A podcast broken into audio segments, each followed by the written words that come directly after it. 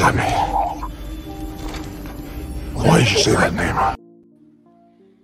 Pues buenas tardes, sean bienvenidos a este programa especial porque las lo- los programas de Cobachando sí son especiales, no como las Cobacharlas, que son bien naquitas, especialmente la de She-Hulk. Este, ¿de qué vamos a hablar hoy? Ah, ah, sí, de Batman contra Superman. Hoy vamos a decidir científicamente qué personaje es mejor eh, con nuestro patentado método científico para decidir ese tipo de cosas. Y este, pues quédense con nosotros. Espérenme, no encuentro el intro.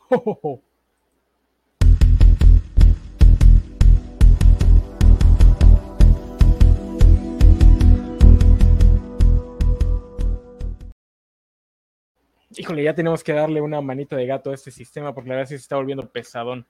Ya estamos rascando el fondo del barril. Mira que hablar de Batman contra Superman. Este, y hablando de rascar el fondo del barril, pues tuvimos que recurrir a, a Gámez. Gámez, bienvenido. Hola, saludos amigos cobachos. El cobacho norteño menos querido de la covacha. Mm, Sí es. Y del mundo mundial. Ya hasta mi diría- mamá lo reconoció. Te diría, es porque no está, no está Juanjo, pero a Juanjo sí lo querían. Sí. Eh, A donde Pero volteo bueno. veo su rostro. a un norteño que sí quieren, pues es el buen Vale. Vale, bienvenido. Enano Gámez, un gustazo estar por acá con ustedes.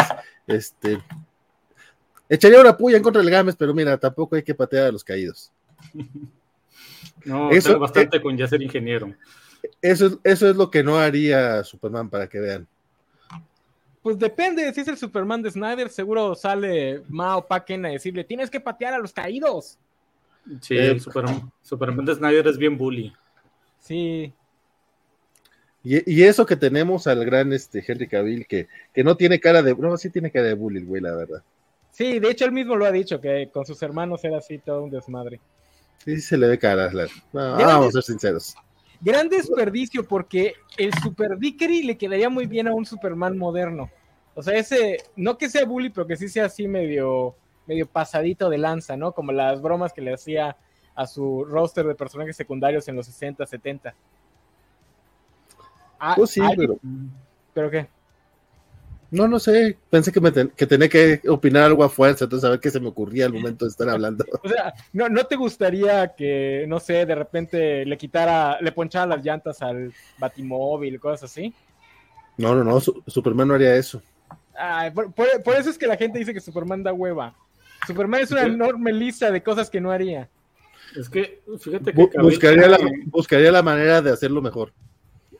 Sí, contrataría a alguien para que lo hiciera. No, pero Cavill tiene ese... Ese es eso- Bruce Wayne. que- Oye, el, el Clark Kent también gana bien, ¿eh? No es Perio- pobre. este es periodista. Es ¿cómo va reportero, ganar- no. ¿Cómo va a ganar bien?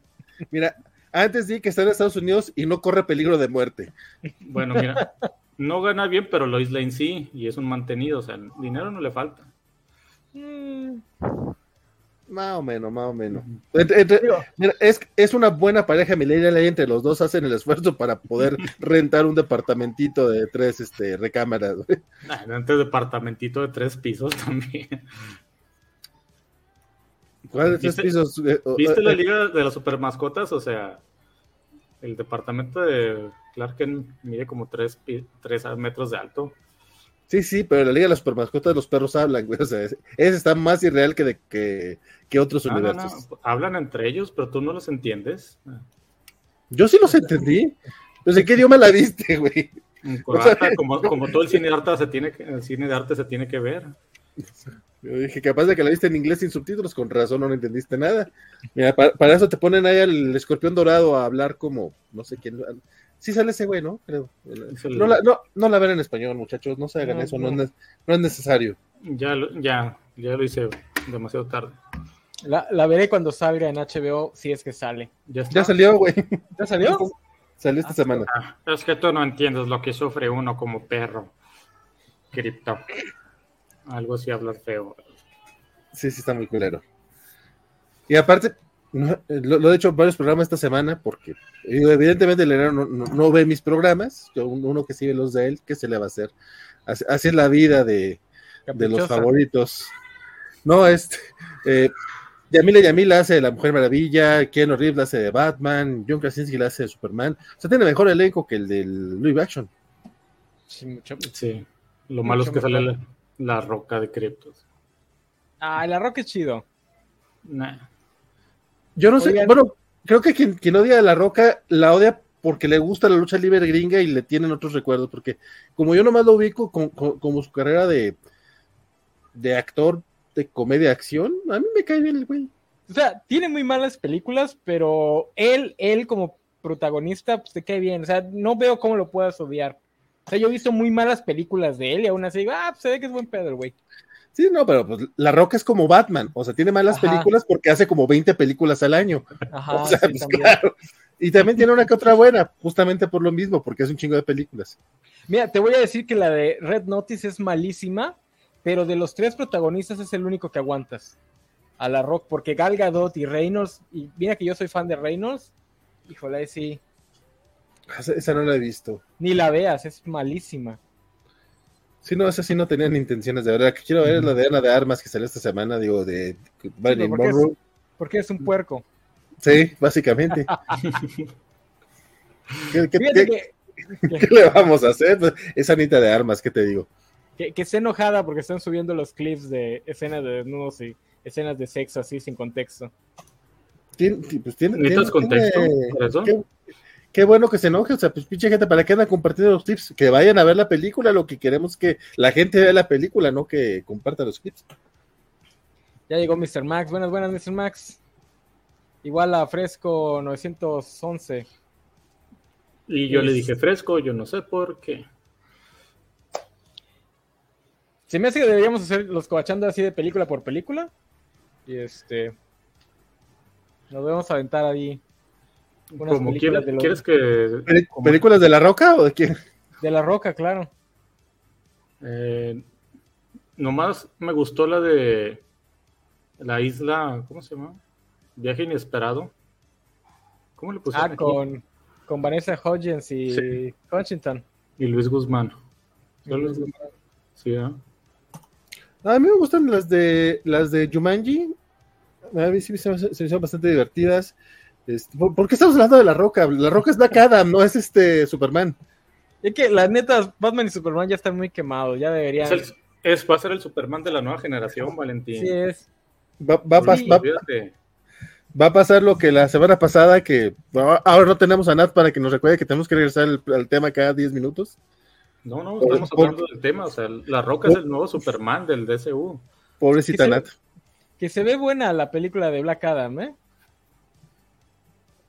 Porque sale de la Liga de la Justicia. Sociedad de la Justicia. Sociedad de la Justicia, güey. Al, al- al rato, al rato va a decir que Jessica Cruz no es mexicana, mamón. Me, me da risa que los que los que se la viven enojados porque cambian a los actores, porque ellos respetan mucho los cómics originales, no han cachado que también le cambiaron la raza a un personaje secundario de esa película. A Ciclón, sí. A Hawkman. Aparte No. de Hotman. Hawkman ah, pues, pueden hacer donde quiera y como quiera, eso no hay problema, pero Ciclón Sí, sí. ya. Que- Pero como Ciclón nadie la conoce, pues. Exacto. No, no, no, pero Hawkman debería ser egipcio. ¿O no? No. No, porque la versión moderna no es de Egipto, es gringo. Malditos, malditos sean. Es como el, el credo de los asesinos, o sea, son descendientes de allá, pero no necesariamente son. Todos somos descendientes de egipcios. La roca de su carrera actoral a Brendan Fraser, pues no me acuerdo, mi buen. Dice por el Rey Escorpión, es posible que sí. Pues Ah, nadie le pues ahí debe, le debe al Universal, ¿no? ¿Quién hizo la- esas películas? Sí, pero. mm, Pues sí, Dice es la que que- lo mandó, a la- lo sacó a la fama. Cobachando explicando a Hawkman y su continuidad de historia. No, no, no. No, No, mano, no. Es más fácil explicar las crisis desde ese que. Sí, sí, sí. Más fácil explicar la crisis del 94. Ujú. Este, pero bueno, ya vamos, vamos a hablar, vamos a hablar de Batman y Superman. Los dos personajes más famosos de DC y los probablemente los dos superhéroes más famosos. Tal vez a las nuevas generaciones ya no les haya tocado tanto y ya conozcan más a Iron Man. Puede pasar, porque el mundo cambia, muchachos. Las cosas avanzan, lo que antes era chido ya no es chido. Este, pero yo creo que todavía Batman y Superman son como que los dos, los dos grandes superhéroes. Pero pues como somos ñoños, tenemos que pelearlo, no podemos disfrutar a ambos personajes, tenemos que amar a uno y odiar al otro. ¿En qué bando está cada uno de ustedes? Esto va, esto va a ser algo incómodo. Si acaso, si Gámez llega a decir que él viene por Superman, va a ser muy incómodo el asunto, porque yo, yo evidentemente estoy del lado. ah, qué bueno. No sé por qué pensé que iba a estar eh, eh, por, una, por una ocasión en tu vida iba a estar en lo correcto, mi querido Gámez. Qué bueno ver que estás viviendo en el error. No, sin Superman, definitivamente, no, no hay otro. Este... No, de hecho, como ya lo comenté varias veces, yo era muy lector de Batman, creo que era lo único que leía antes de, de Spider-Man hasta que llegó Spider-Man y me cambió la vida y me evangelizó. O, o, o sea, la, la, cosa es tropezar y tropezar, ¿verdad? Sí, con sí. la misma piedra. Yo vivo en el error muy feliz. Es mejor que conocer la realidad y, vi y vivir como el enano. Ignorance is bliss, eso es cierto. Uh -huh. A ver, vamos a empezar. Vamos a dejar en claro que el más icónico es Superman, o sea, él es el primer superhéroe. Batman es una copia de Superman, el mismo, los mismos creadores lo, lo admitían, que también por eso es que muchos quieren quitarle este eh, intervención a Bob Kane, o sea, decir que todo lo creó Bill Finger y que Bob Kane nada más pasaba por ahí y se puso su firma. Eh, ya he visto gente diciendo que él realmente no dibujó, que tenía ayudantes. Probablemente sí como todos los artistas todos y creadores de aquella época. Y de ahorita to todavía, o sea. Yo Jim, Davis, ¿cuánto tiene que no, que no agarra un lápiz? Yo conozco gente que le ha trabajado a varios coloristas gringos, entonces. Pero esa es la razón por la que quieren quitarle la, pues que la paternidad a Bob Kane, ¿no? Porque Bob Kane pues, siempre admitió que él creó a Superman porque le dijeron, oye, creó a Batman porque le dijeron, oye, necesitamos un Superman para Detective, para Detective Comics y pues él creó a Batman ahí. Este, y eso enoja a muchos fans. El tema de Bob Kane es mucho más espinoso que el de, que el de Stan Lee, porque Bob Kane sí era más eh, cínico al respecto. Sí, él nunca trató de dar una imagen de buena ondita. Uh -huh. Entonces, por lo mismo jamás eh, daba los créditos, o sea, por lo menos Stanley sí decía, no, no, es que todos los creativos que me ayudaron a crear esto, y Bob Kane fue así como que, ni madres, y aquí va mi firma, de hecho, eh, también fue de los primeros eh, autores de cómic que, que tuvo el colmillo para vender bien los derechos, porque podrán decir lo que quieran de ese vato, pero de que sabía de negocios lo sabía, porque él sí, desde el principio, eh, fue creado por Bob Kane, y creo que todas las todas, todas las producciones que se llegaron a hacer de Batman, siempre él recibió muy buenas regalías. Y el problema es que le pasó Chirola a Bill Finger. Uh -huh. Y a todos los demás que tenía, porque nomás aparecía él mucho tiempo. Sí. Hay otro que supuestamente es el que creó a Robin, ¿no? Y al Guasón. Jerry Robinson. Uh -huh. A Jerry Robinson. Que curiosamente por él casi nadie pelea, ¿verdad? No, porque o sea, te digo que la pelea más que defender a Bill Finger es quitar la paternidad de Bob Kane para que podamos hablar de Batman como esta obra artística nacida de la genialidad. Oye, nomás mencionas a, a Jorge y mira, viene Luis Antonio Nava. Saludos, vengo del FBI. Ah, no, Facebook, perdón. La costumbre. Hola Luis, ¿cómo andamos? Dice Mr. Mac, ¿les tocó a Bob Kane vivo? No nos tocó nada. No, sí, sí nos tocó la película. Cuando uh -huh. hicieron la primer Batman, todavía estaba vivo el buen Bob Kane. Sí, pero tampoco es como que uno le prestara mucha atención a esas cosas en aquellos tiempos. No, ya para esa época ya era un viejito que no tenía nada que ver con la industria. Sí, vivía mucho en las sombras. O sea, a diferencia, de, creo que de Stan Lee es de los pocos que sí estaban en el reflector siempre. Mientras que los demás estaban ahí escondidillos, nada más recibiendo dinero. No, Bob Kane es de los pocos que recibía dinero. A todos los demás les pasaban chirola. Uh -huh. Que es otra cosa con Superman, ¿no? Los creadores de Superman pues los dos terminaron mal. Eh, Jerry sí alcanzó a ver algo, ¿no? Que... Le llegaron a dar regalías, pero también. Sí, de... mira, por lo menos llegó a pelearlas y llegaron a tener un poquito de. Un poquitillo Oye. después de vender que los derechos, creo que por 150 dólares o algo así. Sí, pues que era trabajo al chachás. Mm. Ay, cosas de la vida. Por eso, chicos, siempre firmen bien los contratos. Lean bien, no sean como los cobachos que no leímos nada y ahora Valentín es dueño de nuestras almas. ¿Ok? Este, pero bueno, Superman es el superhéroe, es el que inicia todo. Aunque también hay que admitir que tanto Superman como Batman se crearon a lo largo de las décadas, ¿no? Tampoco es que Kane, Siegel y compañía los crean así ya como los conocemos o como conocemos la versión más famosa. Eh, eran muy diferentes en su concepción, con el paso del tiempo se fueron formando a lo que llega ya a ser estas dos versiones clásicas que, en mi opinión personal, ese es el gran problema que tienen. Ya cargan con tantas cosas que deben ser, o en el caso de Superman, que no deben de ser, que ya es muy difícil escribir historias de ellos. Digo, en el caso de Superman es más entendible porque pues, no puede hacer esto, no puede hacer lo otro, bla, bla, bla.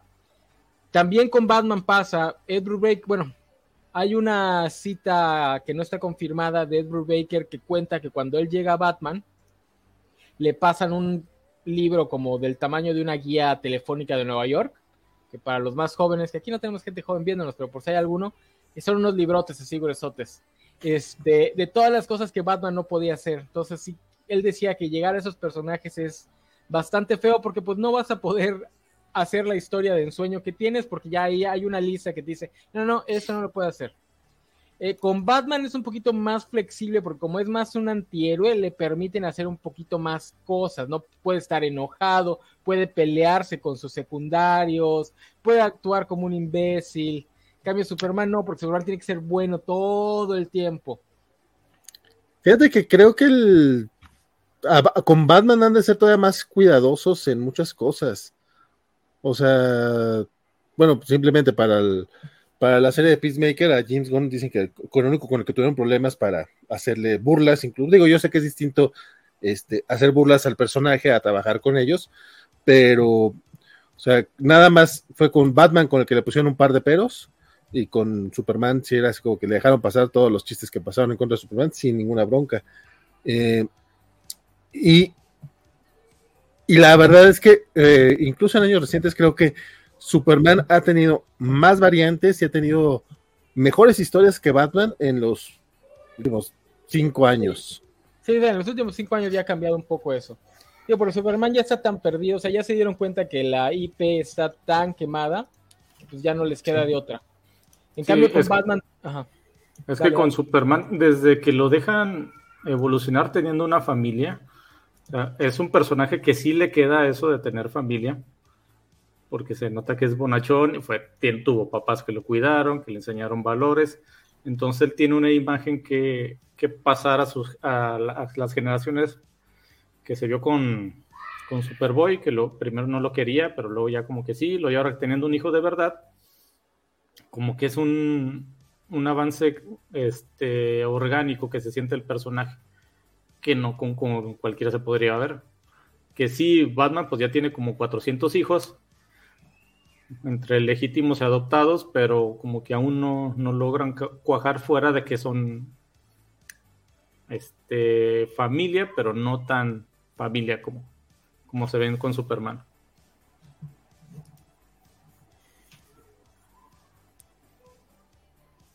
De hecho, en el, en el, último número, el que salió esta semana, este, incluso adoptó a un par de, niños más. Me refiero a Superman, no a Batman, porque Batman es lo que hace, ah, se la vas adoptando. Este, pero luego les dice que no los quiere, básicamente. Superman sí los quiere y adoptó a dos niños este, refugiados de Warworld.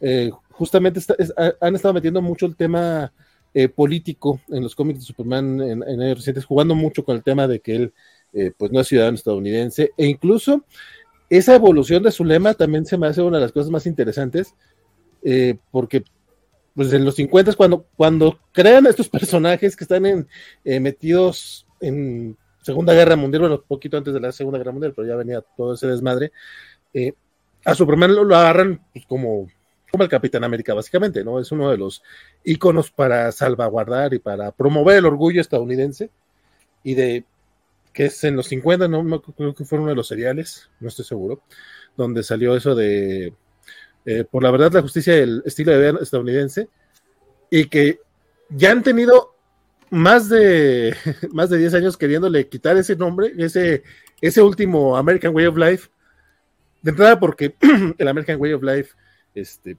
es un poco mal visto fuera de Estados Unidos, con, cierta razón, por, todos los valores republicanos que van intrínsecos en ese, en ese desmadre. Y lo que veo por, por un mejor, o sea, for a, better, for a better tomorrow, por un mejor mañana. Y ya lo hicieron de manera oficial, y incluso lo presentaron en la DC Fandom y la chingada. Entonces, creo que sí se han permitido trabajar esa parte del personaje, incluso en la mercadotecnia. Sí, pero eso es muy, muy reciente, o sea, de cinco años para acá. Es lo que estoy diciendo, que, ha cambiado mucho el personaje en los últimos años. Sí, sí, sí. Digo, y falta, falta ver qué tanto pega, porque pues como, como viejitos ya sabemos que no todo va a pegar.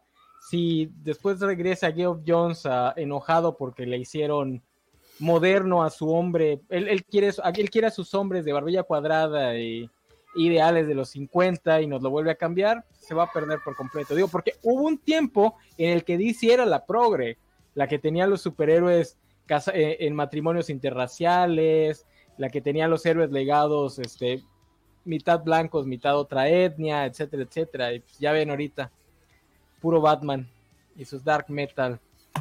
Al rato Jeff Jones se trae el Superman de, Kingdom Come otra vez y lo hace el Superman. Bueno. Ándale. Mira, no digo, no digo que no pueda suceder, pero en serio que con la salida de, Dan Didio estos últimos dos años se ha, visto un cambio así bien cañón. No voy a negar que el hecho de que regresen ciertos personajes, este, parece hasta pues, contradictorio, ¿no? O sea, es como, que los personajes retro o los personajes, este, pues sí, los personajes nostálgicos de los 90, porque los 90 ya pasaron hace 30 años, jóvenes, qué triste, este, los están trayendo de regreso y son los personajes que, están trayendo también ideas un poquito más progres, pero no deja de, ser, vamos a jugar con tu nostalgia, que era lo que hacía Dan Dirio hace 15 años. pero, pero, pero además de jugar con la nostalgia, juegan también con, con presentarte cierta diversidad, incluso diversidad conservadora. Este, porque el, regreso de Wally West, o sea, yo, yo tengo un año recomendando bastante el nuevo cómic de, Flash, que, ya regresó Wally como, como el Flash, pero pues además de ser el blanco pelirrojo, o sea, es el que está casado, que tiene su familia nuclear, o sea, que está casado con una mujer, tiene dos, tiene la parejita, dos hijitos y la fregada, o sea, y es un sueño suburbano, pero es algo que ni siquiera permitía Dandiri, o sea, era como que su, su conservadurismo era medio extraño, se, me hace muy raro que, sea tan amiguito de Grant Morrison. Pero bueno, este. Y además de, ese güey, o sea, pues ya están trayendo al foco a Tim Drake. De hecho, también esta semana estrenó una nueva serie de Tim Drake que, que, está descubriendo este, su, bisexualidad. Estamos, bueno, ¿por qué estamos hablando? ¿Por qué estamos hablando? No me dejen hablar de eso, vamos a regresar al tema. Estamos hablando de Batman y Superman. Yo, antes de que continúes, Vale, quiero decir que le muestren la puerta, por favor, a Mr. Max. Wally panista. Porque acaba de decir que le, que le gustó Héroes en Crisis. Por favor, Mr. Max, mira, ahí está la puerta. Mira, Mr. Max, siempre que sepas que es muy mala, no hay problema. Digo, a mí me gustó Crisis de Identidad, pero entiendo que es muy, muy mala. Podría defenderte Crisis de Identidad pero, pero, pero, pero, pero, pero, pero, pero, si es el feeling, vamos a vernos todos, este, grim and gritty, todos oscurotes, como, está más oscuro de lo necesario, cabrón, pero está bien escrito. A, eso me refiero que lo podría Y creo que es lo que pasa con Heroes in Crisis. No, no, no es muy oscuro, de hecho es demasiado, eh, pues tiene mucho el mame este de, de los personajes este, yendo a terapia.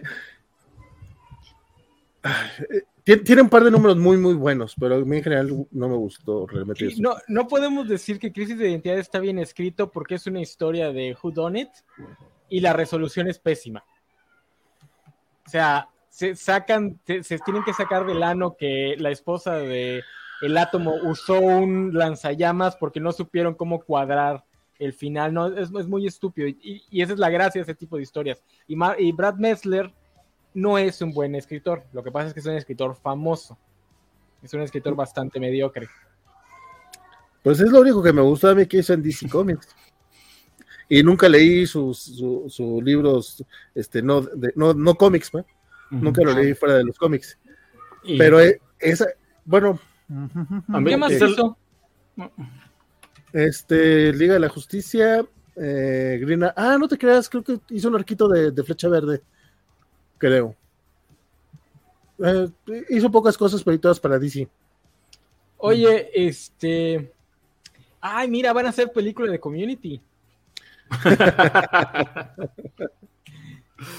Que por cierto, pinto mi raya en que, en que no esté la actriz de Shirley, pero eh, digo, acepto que no esté la actriz de Shirley, pero pinto mi raya si no viene Donald Glover. no me había dado cuenta que no la están, que a, Ivot Brown no la están nombrando. Sí, ¿no? nada más este Joel McHale, eh, bueno, este, este, él sí lo, lo, etiquetó, pero es que también Donald Glover no tiene redes sociales, el mamón. No, sí tiene, tiene ah, Twitter. pero, no lo usa. Ah, bueno. O sea, por eso lo, etiquetaron, pero pues no, o sea, no lo usa de que no tiene un solo tweet. Si lo, si lo convencen va a ser un cameo, ¿eh? no esperen nada, no esperen nada más. Va, a regresar al final de sacar la película y va a venir él en el barco. ¿Qué? ¿Qué? Ahí acabaron. Así, así como, como la tan esperada aparición de Daredevil que va a ser el stringer del último capítulo. Tú dejas Daredevil, o sea, ¿dónde, está Frogman? ¿Por qué no sale Frogman? Oye, sí, no ha salido Frogman. Yo espero que salga en el capítulo de Daredevil y que Frogman sea el cameo de verdad. Sí, yo también. Pero ya, ya nos dieron al águila. Que me, encantó este chiste. Uy. No soy un torero. No soy un matador. Pero bueno, regresando a Superman.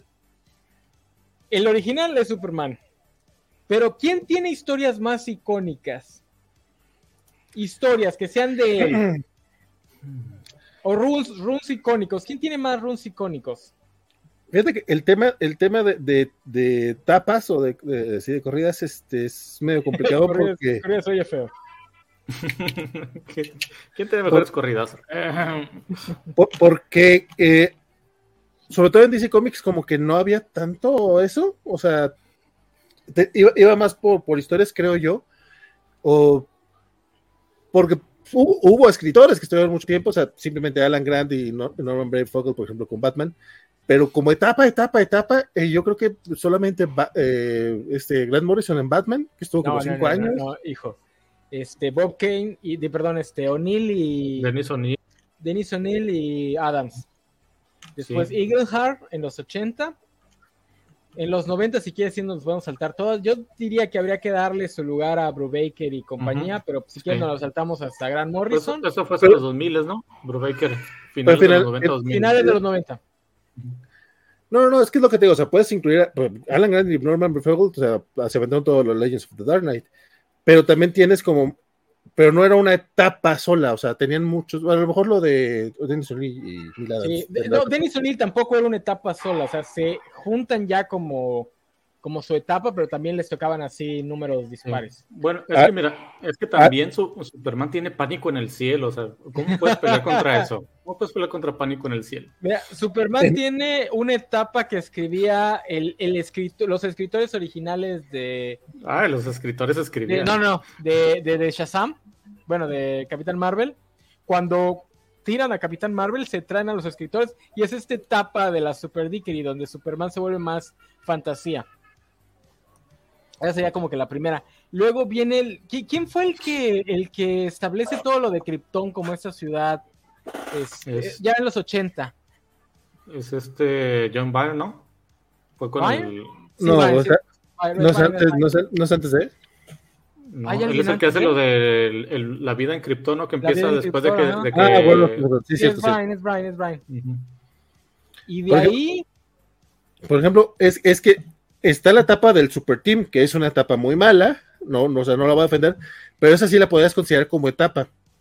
O sea, porque era un, equipo completo eh, de, creativos, que no le puedes decir nada más a una sola persona, pero tenían este rollo de llevar toda la historia, o sea, conectaban los cuatro títulos mensuales, y eso va desde inicios, de, de hecho, hasta todos los 90 nuevamente no es que tenga las mejores historias, pero tiene la muerte de Superman, que, y que pues, si vamos a historias icónicas, pues esa es una historia icónica.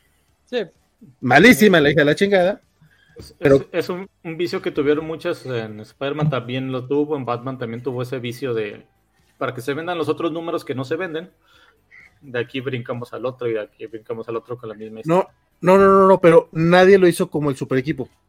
O sea, de hecho, aquí en México fue muy notorio eh, con las publicaciones de Editorial Vid, porque con, con Vid eh, te publicaban, eh, te publicaron lo que fue la muerte de Superman, este, el reino de los Supermanes y el hombre de acero, o sea que fueron 12 más 5, 7, como 20 tomos, así que es una historia corridita y es un número, un número, un número, un número, número, sin bronca de que, ah, esto pasa aquí y en el y lo tienes que ver hasta el siguiente número no, si lo hacían, vale, lo hacían en, Batman y en Spider-Man, eso precisamente de que es la misma historia, pero en el otro título. No, no, no, a ver, déjame terminar. No duraron los 20 tomos así.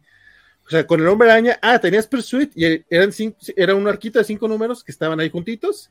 Ok, va, y después ya cada quien tenía sus arcos y de repente tenías tus crossovers, de repente tenías Máximo Carnes, de repente tenías este, el primero que la primera vez que hicieron eso fue con la, última cacería de Kraven.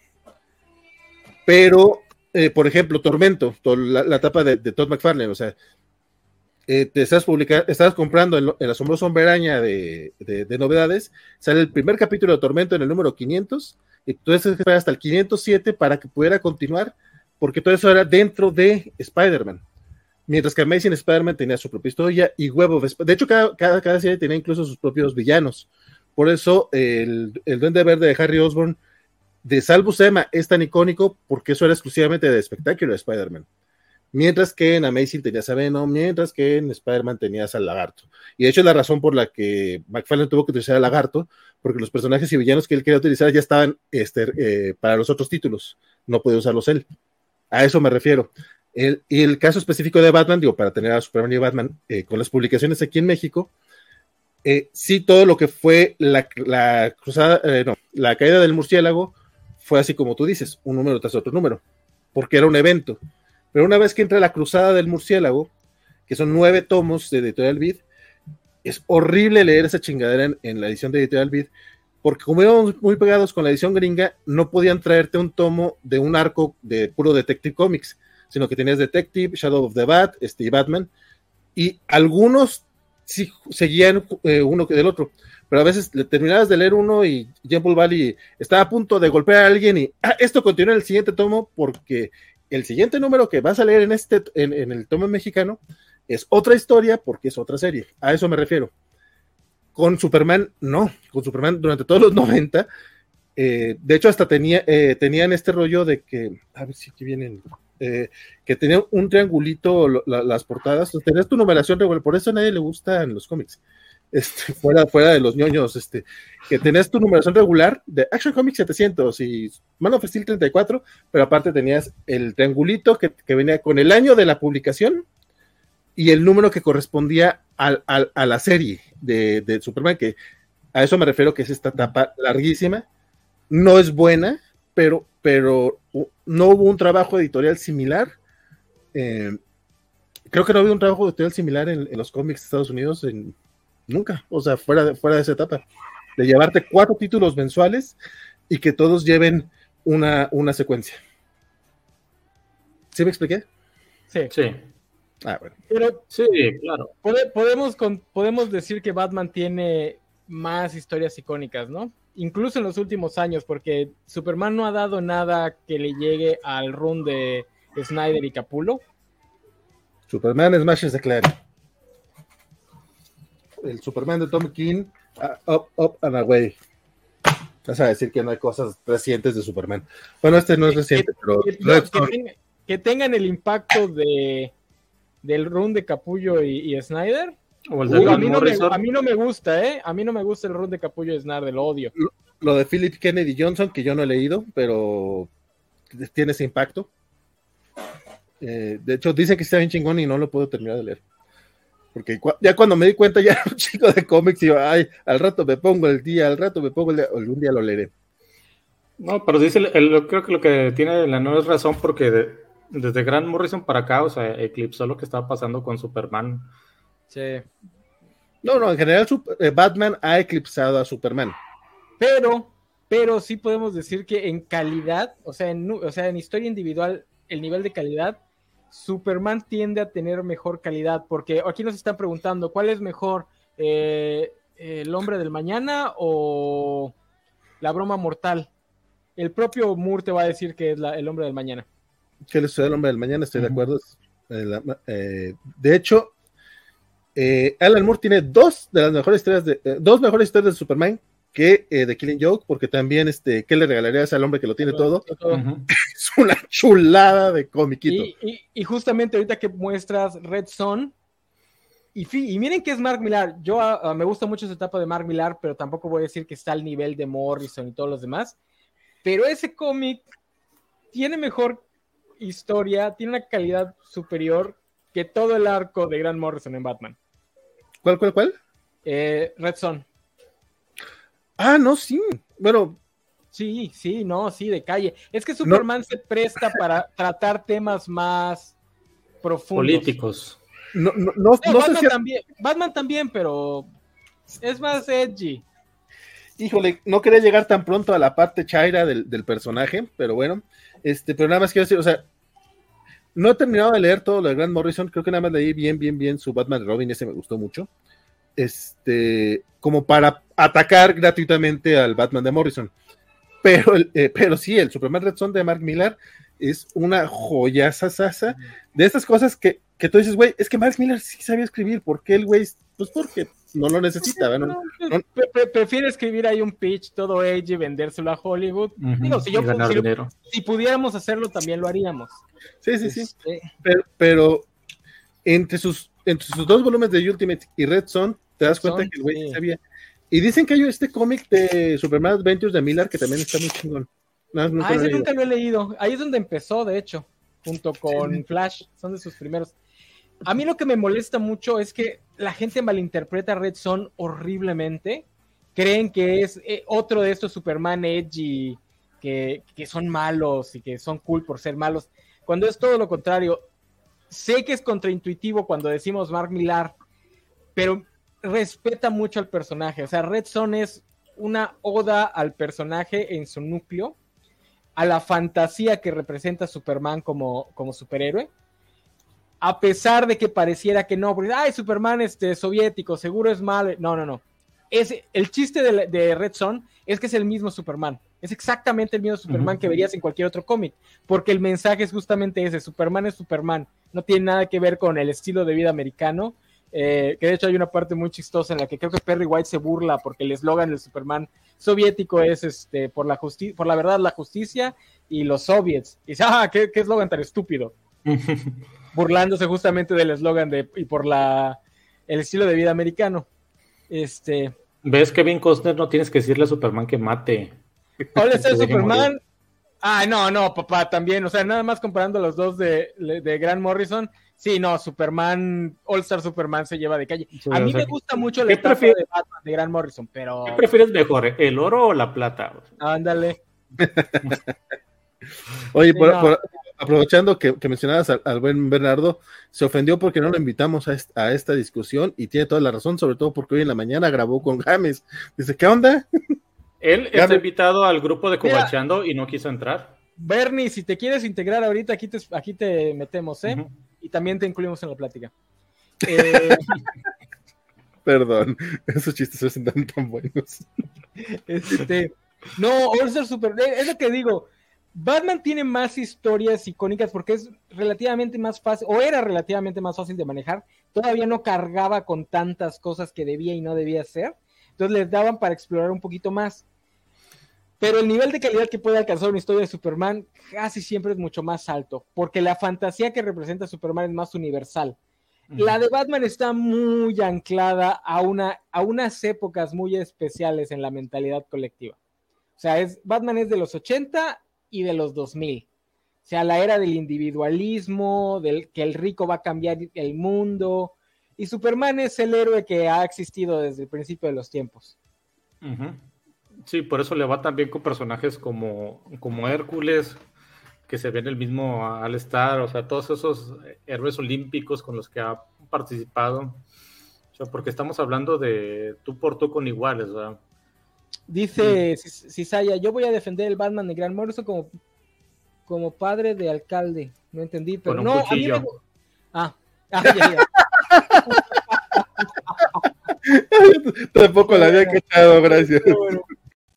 no, a mí me gusta mucho el Batman de Grant Morrison, pero justamente con Grant Morrison se nota los límites de lo que puedes lograr con un personaje como Batman.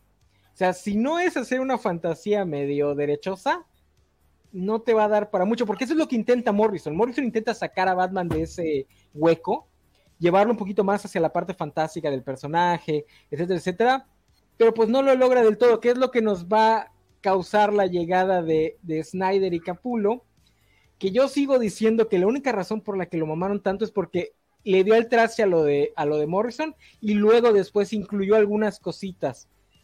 Y nada más por eso es que lo adoran tanto, porque a mí nunca se me hizo bueno. La corte de los búhos es una buena idea, pero está mal llevada. Todo lo del Joker es, estúpido. Lo del Joker es malísimo. de hecho, hasta cierto punto grotesco, así. No, es idiota, o sea, cuando, cuando le están tratando de explicar a Batman, oye, seguro el Joker ya sabe dónde vivió. No, no puede ser, porque yo conozco bien al Joker. Ay, cabrón, si quieres pintarlo como un detective, no puedes hacerlo tan estúpido. ¿Sabes lo que le pasó a Snyder? No nos puedes decir, Batman es el mejor detective del mundo, y luego mostrarnos que lo llevas al baile con cosas idiotas. Y por eh, eso me gusta. Como el rata alada. sí, o sea, todo de esa etapa puedo opinar un poco, porque neta solamente leí los primeros 12 números. A mí no me estaba gustando. A Isaac Rocha, que nos pregunta por acá si ya discutimos quién tiene la mejor galería de villanos. A él le gusta mucho esa etapa. Lástima que prefiere ir a trabajar donde sí le pagan, este, en lugar de venir a hablar. trabajar en sábado. no, es muy buena la etapa, especialmente si entiendes lo que Morrison está tratando de hacer. No, no, no, la de Snyder y Capulo. Es la que ah. le gusta a Isaac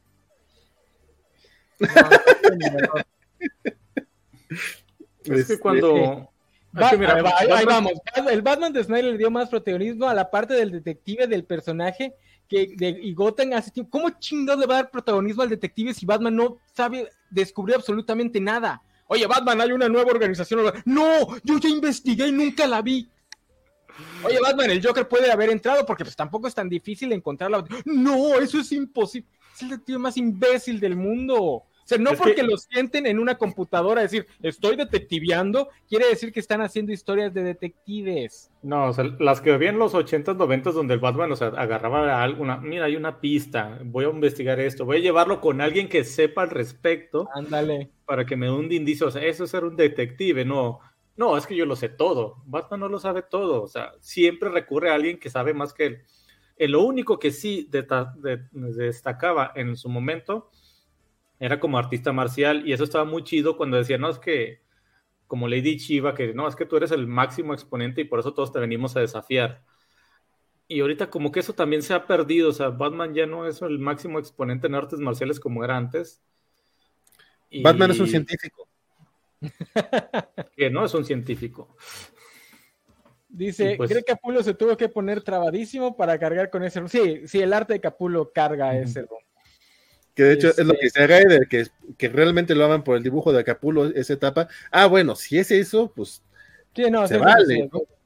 Eh, digo, la gente ama a Hosh por, por, por, lo que hace Ghibli, no por lo que hizo Jeff que, puedes discutir o no el, eh, si, trabaja o no bien. Yo, yo, defiendo bastante los primeros cuatro números de Hodge porque sí se nota que tuvo mucho tiempo para trabajar esos Jim D. Y para el sexto, séptimo se nota que lo comió el trabajo mensual y ya no le quedaban igual. Sí, quizás lo único que no le perdona a Capula en su tapa es cuando en lugar de, de este Jim Gordon trajo a Norman Osborn para usar el traje de ese de, de Robot Ah, sí, que, no se parecía nada, no se parecía nada, ninguna fuerza pelirrojo, los sin bigote y mamado que se puede, porque el J.K. Simmons nos ha demostrado que sí se puede, pero... Eh, pero yo, yo necesito que los fans de Batman se vayan a leer un par de novelas de policía, porque sí me desespera mucho que digan que esos cómics son de detectives. Primero, uno, que una historia tenga un detective en ella no la hace una historia de detectives. Una historia de detectives necesita ciertas drops, no, no, no, necesitas ciertas. No, puedes tener a un periodista o puedes tener a, un CSI este, y sigue siendo una historia de detectives. son ciertas tropas que tienen que seguir. Una historia de detectives es este crisis de identidad. Por eso es que no podemos decir que es buena, porque una historia de detectives depende mucho del cierre, o sea, el momento en el que descubres la identidad del criminal. Pero los diálogos también también buenos.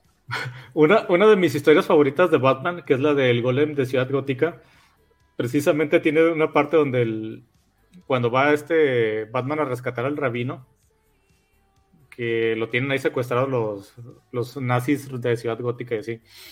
dice, ah, Batman, ¿cómo me encontraste? Ah, es que vi que pintaste la suástica así al revés y que no sé qué, entonces deduje que por las manecillas del rock te fuiste para allá.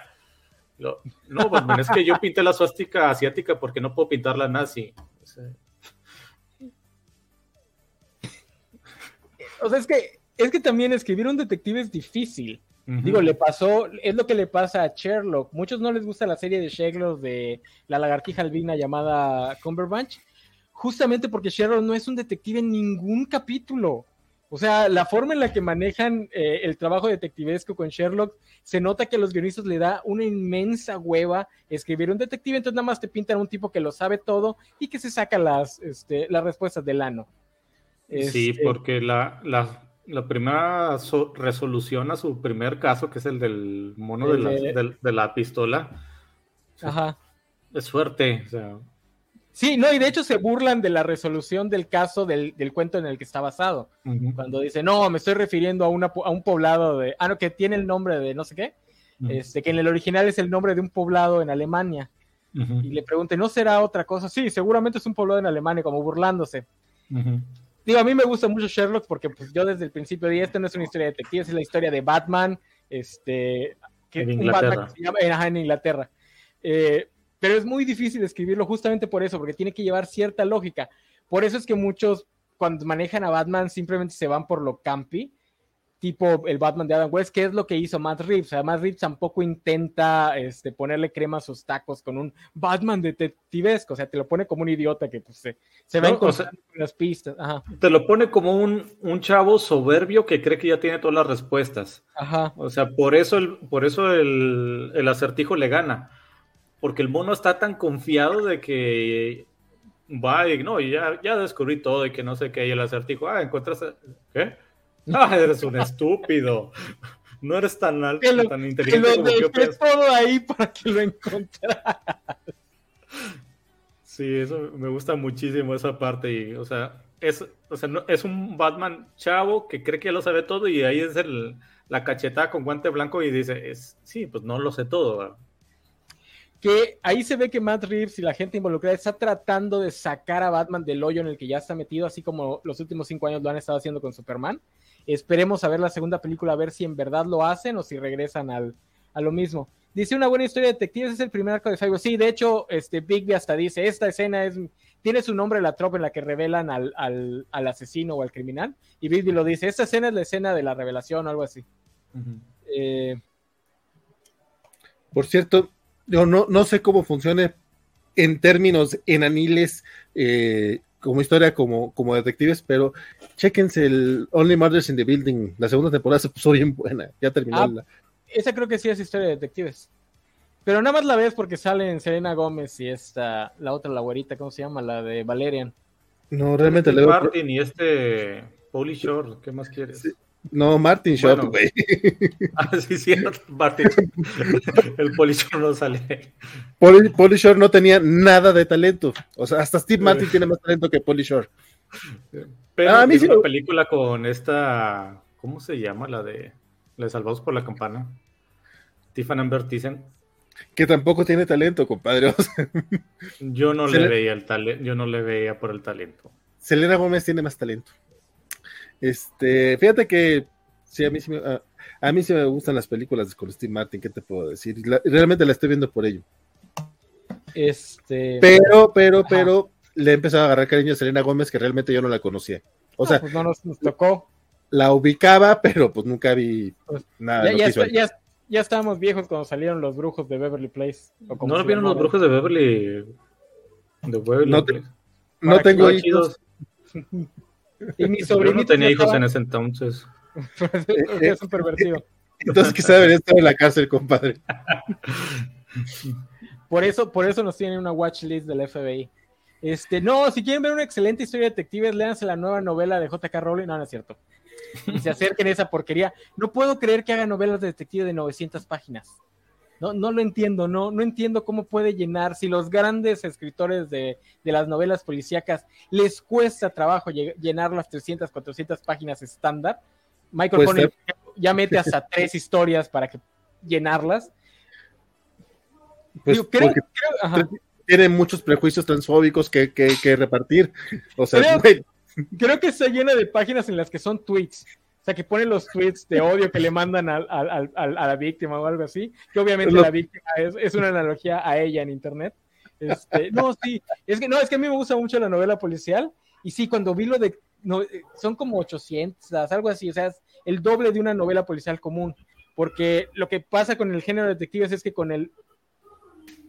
¿Cómo no les tocó los hechiceros de Waverly Place? Este, a nosotros no nos andan tocando, Mr. Max, deberías ir con un terapeuta. Este, no, Mr. Max, ya estábamos viejos, ya teníamos como 20, yo, yo ya tenía más de 20 años cuando salió eso.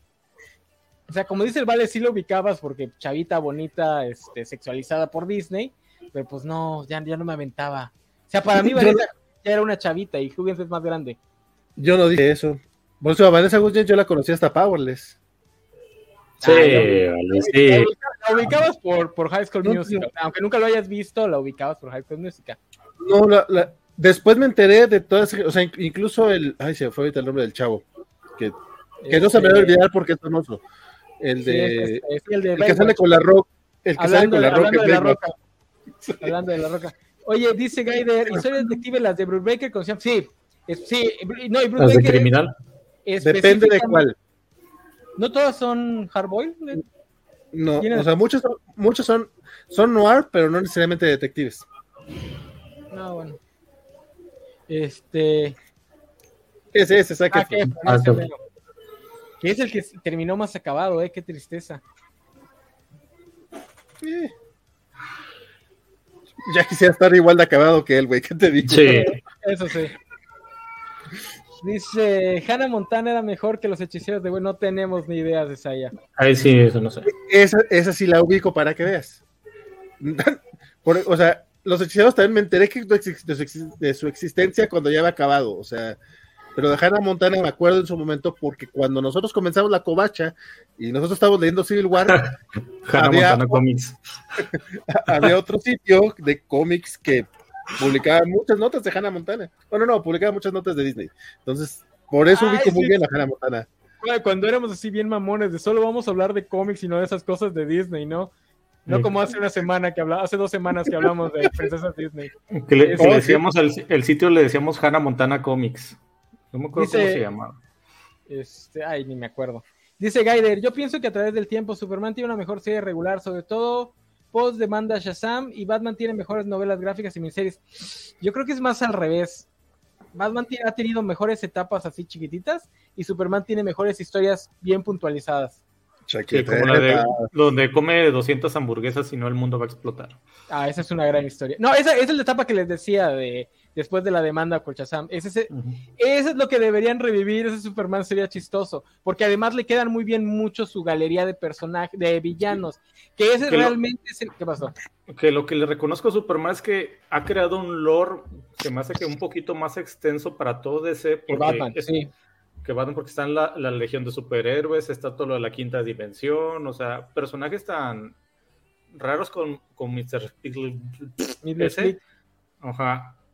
O sea, eh, todavía existen y son partes de su universo. Mientras todavía cosas como eh, el batidito se lo pelean que si exista o no exista y no entra ya, ya no podría entrar muy bien en Batman. Mira, el Batiduende es canon porque hay una fotografía de él en la broma mortal.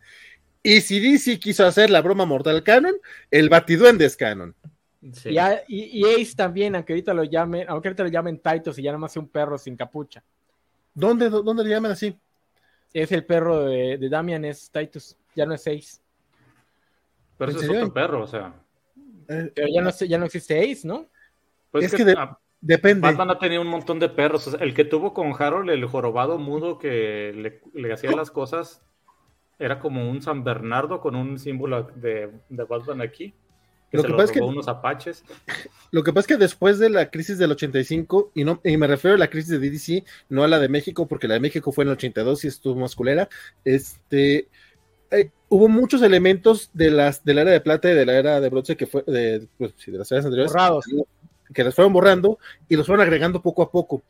A Crypto, por ejemplo, eh, lo agregaron como un perrito de, de, de este, eh, del, del, del bartender de Metrópolis, este de, de Bur, Burko- Burkowitz. Bur- Ah, no, el, que sale, el que sale en. Young Justice, ¿no? Ajá, de vivo, vivo, vivo, eh, vivo, de ese güey. O sea, rescata, rescata un- unos perritos que los habían mandado a ahogar. Bueno, no, no rescata a todos, de hecho, se muere toda la manada, queda uno vivo. Y él dice, ah, te voy a poner Krypton. Y cuando lo lleva a, a que le, a hacerle una plaquita, le pone eh, Crypto, y lo, güey, pero te dije Krypton, si quieres otra, una letra más, te va a costar 10 dólares. Entonces, ese fue el cripto de los 90 y fue lo que pasó con ese que tú mencionas, el de, el de ¿cómo dijiste que se llamaba? No era Quasimodo. Eh, Harold. Harold, Harold, es que estaba jorobadito. Ese, ese era el y era, y era mudo. más, jor, más jorobado de Notre Dame no se podía. Ese estaba jorobado para que veas. Sí, Y entonces, como y- muchos elementos los fueron este, así desechando, eh, pero eh, de hecho, recientemente Mark Russell se aventó una historia con, con, con Ace y creo que lo han querido reintroducir poco a poco, pero no sé si sus historias son canon todavía, pero sí la han- eh, ha habido todo un intento de, regresar al batizabueso de alguna manera. Sí, porque, bueno, ese tipo de cosas, me acuerdo también de la legión de boceadores y todo lo de Cadmus, o sea, ya es parte de todo ese y viene, proviene de, Superman. O sea, Beat sacó una miniserie de precisamente sobre ellos en su momento, que era Superman presenta y era la legión de boceadores, que te hablaba todo sobre lo Cadmus des- después de la muerte de Superman y el regreso. Son cuatro números, sale el guardián. A mí me gustó muchísimo, o sea, son muchos personajes de Jack Kirby.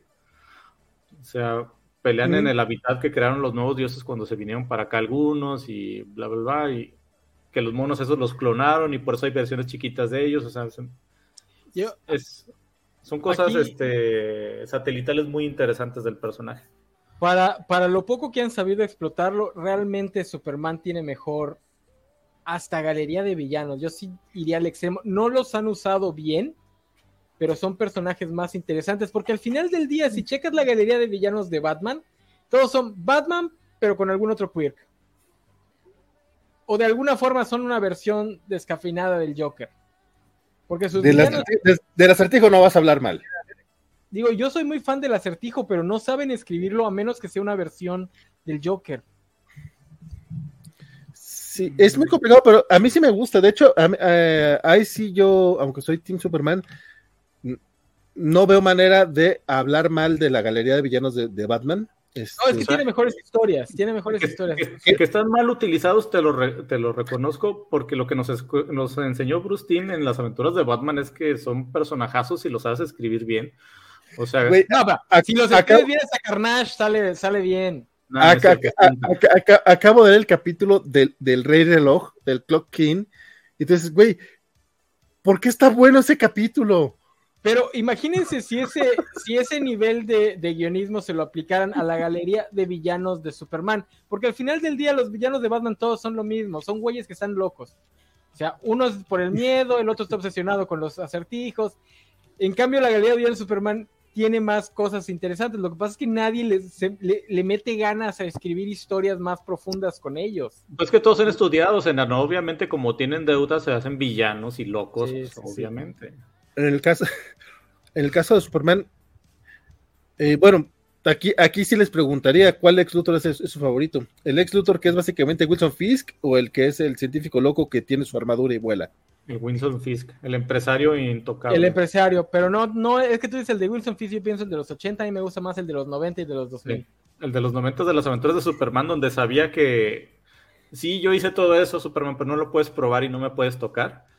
Sí. Ese me, me- me parece mucho mejor. Este es- a, mí me que, agrada. Por ejemplo, por ejemplo, si hablamos de villanos de Superman, Luthor, Darkseid, Zod, Darkseid, no lo Darkseid puedes- es como más genérico, ahorita, ¿no? ya, ahorita ya es más de villano general del DCU, del DCU, pero originalmente era del cuarto mundo y lo integran a través de Jimmy Olsen y era más villano de Superman. Entra a la continuidad como villano de Superman. ¿Sabes qué? Es que no me gusta Darkseid también. Ay, no, sí es muy interesante, especialmente como villano de Superman. Bueno, pero decías que quién, a, a Metal está así medio chafón. ¿Metal o no? Metal es de los chafones. Este, El juguetero también está chafón. Chafón, parásito. chafones. Parásitos de los chafones. El parásito pod- Bizarro está- a mí sí me gusta mucho. Especialmente Uy, el de la serie animada. Y Güey, por ¿no has ejemplo, visto? si, si contamos los de Batman, Joker, Pingüino, Acertijo, este, Mr. Mr. Freeze tiene una historia, pero es una gran Sí. historia. Mr. Freeze, Hiedra venenosa. Espantapájaros, Hiedra Venenosa. Gatúbela, el sombrero ahorita- loco, Ahorita- Ajá. Ahorita, ahorita hay una serie regular de, de Hiedra Venenosa escrita por G. Willow Wilson. Van cinco números, pero qué chingona historia, está bien perra. Eh, yo, no, yo no creería estar recomendando una serie regular de Hiedra Venenosa, pero en serio está bien buena la serie. Igual que la, la serie del Joker que escribió Jim Stanton el año pasado, que no era realmente una serie del Joker, era, era más bien una serie de- del comisionado Gordon eh, persiguiendo al Joker, pero igual está bien chingona esa, esa serie regular, quería agregar. Y en el caso, en el caso de Superman, no sé qué villano me gustaría seguir. O sea, digo, nuevamente, no esperaba seguir estos dos güeyes series regulares y mira, las estoy siguiendo. Entonces, como, como dices, no, a lo mejor bien escritos, pues mira, sería un detallazo. Midley Split. Ese personaje puede ser muy interesante. De hecho, a mí me gusta mucho la, el, el que se el, el cómic que se aventó contra. Ah, eh, no contra, eh, uno, uno de John Byrne, eh, cuando tiene que escribir en una máquina de, en una máquina de escribir gigante y que el- reordena las letras Superman para que es que ese tipo de historias también ahorita no podrían ser porque ya no es ya no ya no es ana- analógico todo, o sea, ya era güey, con super velocidad voy a engañar a este cabrón, ese, ese, ese número me gusta mucho y es el villano aparte del Whatever Happened to the eh. Man of Tomorrow, villanazo que se aventó ahí. Sí, luego también es villano de Superman, sale como villano en la caricatura. Él sí, con- él sí lo consideraría como villano. Brainiac. Los Brainiac. Brainiac, los Brainiac nunca me han gustado. O sea, yo entiendo Ay, que es todo un mame. Es el villano de pánico en el cielo, Valentín. Te va a El de la caricatura estuvo chido. Exacto, exacto.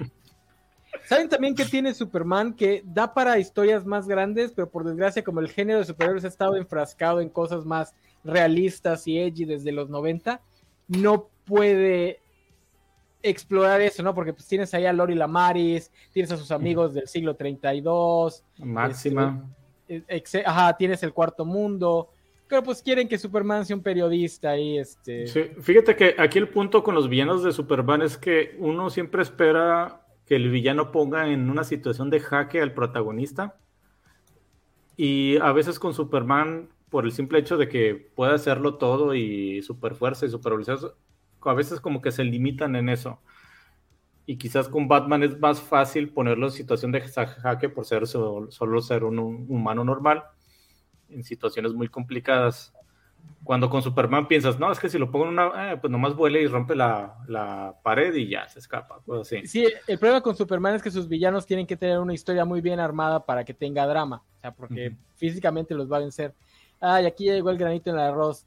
Digan lo que digan, Doomsday es un buen villano de Superman. No, no lo es, es un pésimo personaje. No Es- la contraparte de Superman, ni siquiera vuela. Ay, no, Gaider, no, no, no, no. No. Te- te- te- te- ¿Quién dijo eso? De hecho, hasta yo te pelearé que el lobo como buen villano.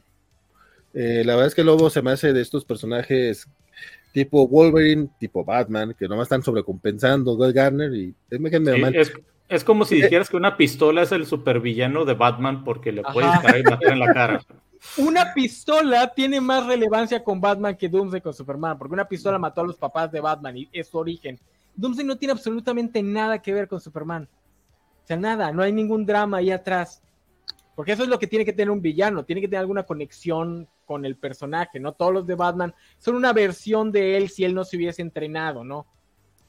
En, en- su momento recuerdo que me gustó mucho el Superman Doomsday Cazador Presa, pero y como que ya en relectura así es como, no, sí está muy malito el pedo y, o sea, y es- está chido, digo, a fin de cuentas los, los cómics son para adolescentes y ok, va, cuando uno está chavo, ah, pues se le hace fácil, pero sí, ese no creo. De hecho, hace rato estaba defendiendo Chris de Entidad, lo defendía porque yo, yo creí que en la relectura iba a haber más fallas y me sorprendió que no estaba tan mal. Este, mm, pero bueno. Quizás más el asunto ese donde este, el Deathstroke apuñala a Flax porque ah, yo soy más listo que tú y vas a pasar por aquí aunque seas más rápido y puedas ver mi movimiento, pero no te vas a poder detener.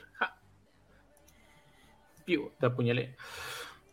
Este, no, fíjate que en el caso de, Galería sí es muy complicado.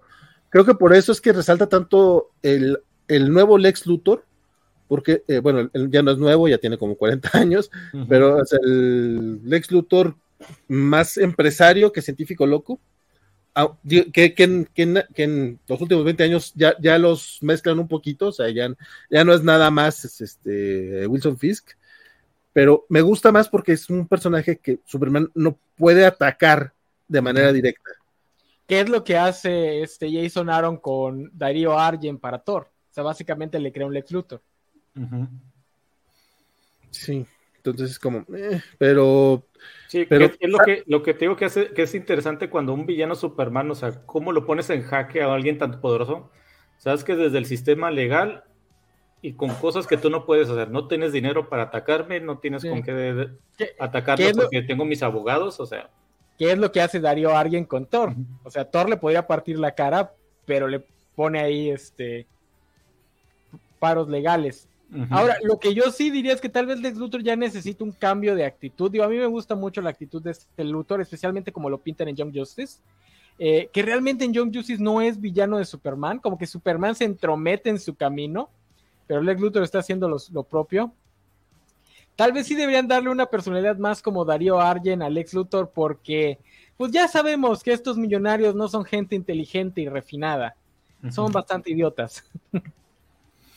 Bueno, eso también, el, el, el, multibillonario genio, eh, toda la creías hace 20 años, 25 años, pero ya vimos a Donald Trump como presidente.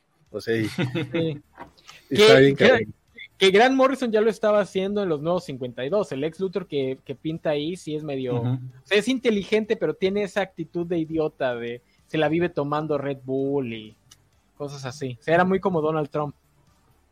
Es que si Grant Morrison es un visionario, ¿eh? O sea, él sí se adelanta. Sí, ve, sí ve cómo vienen los pedos.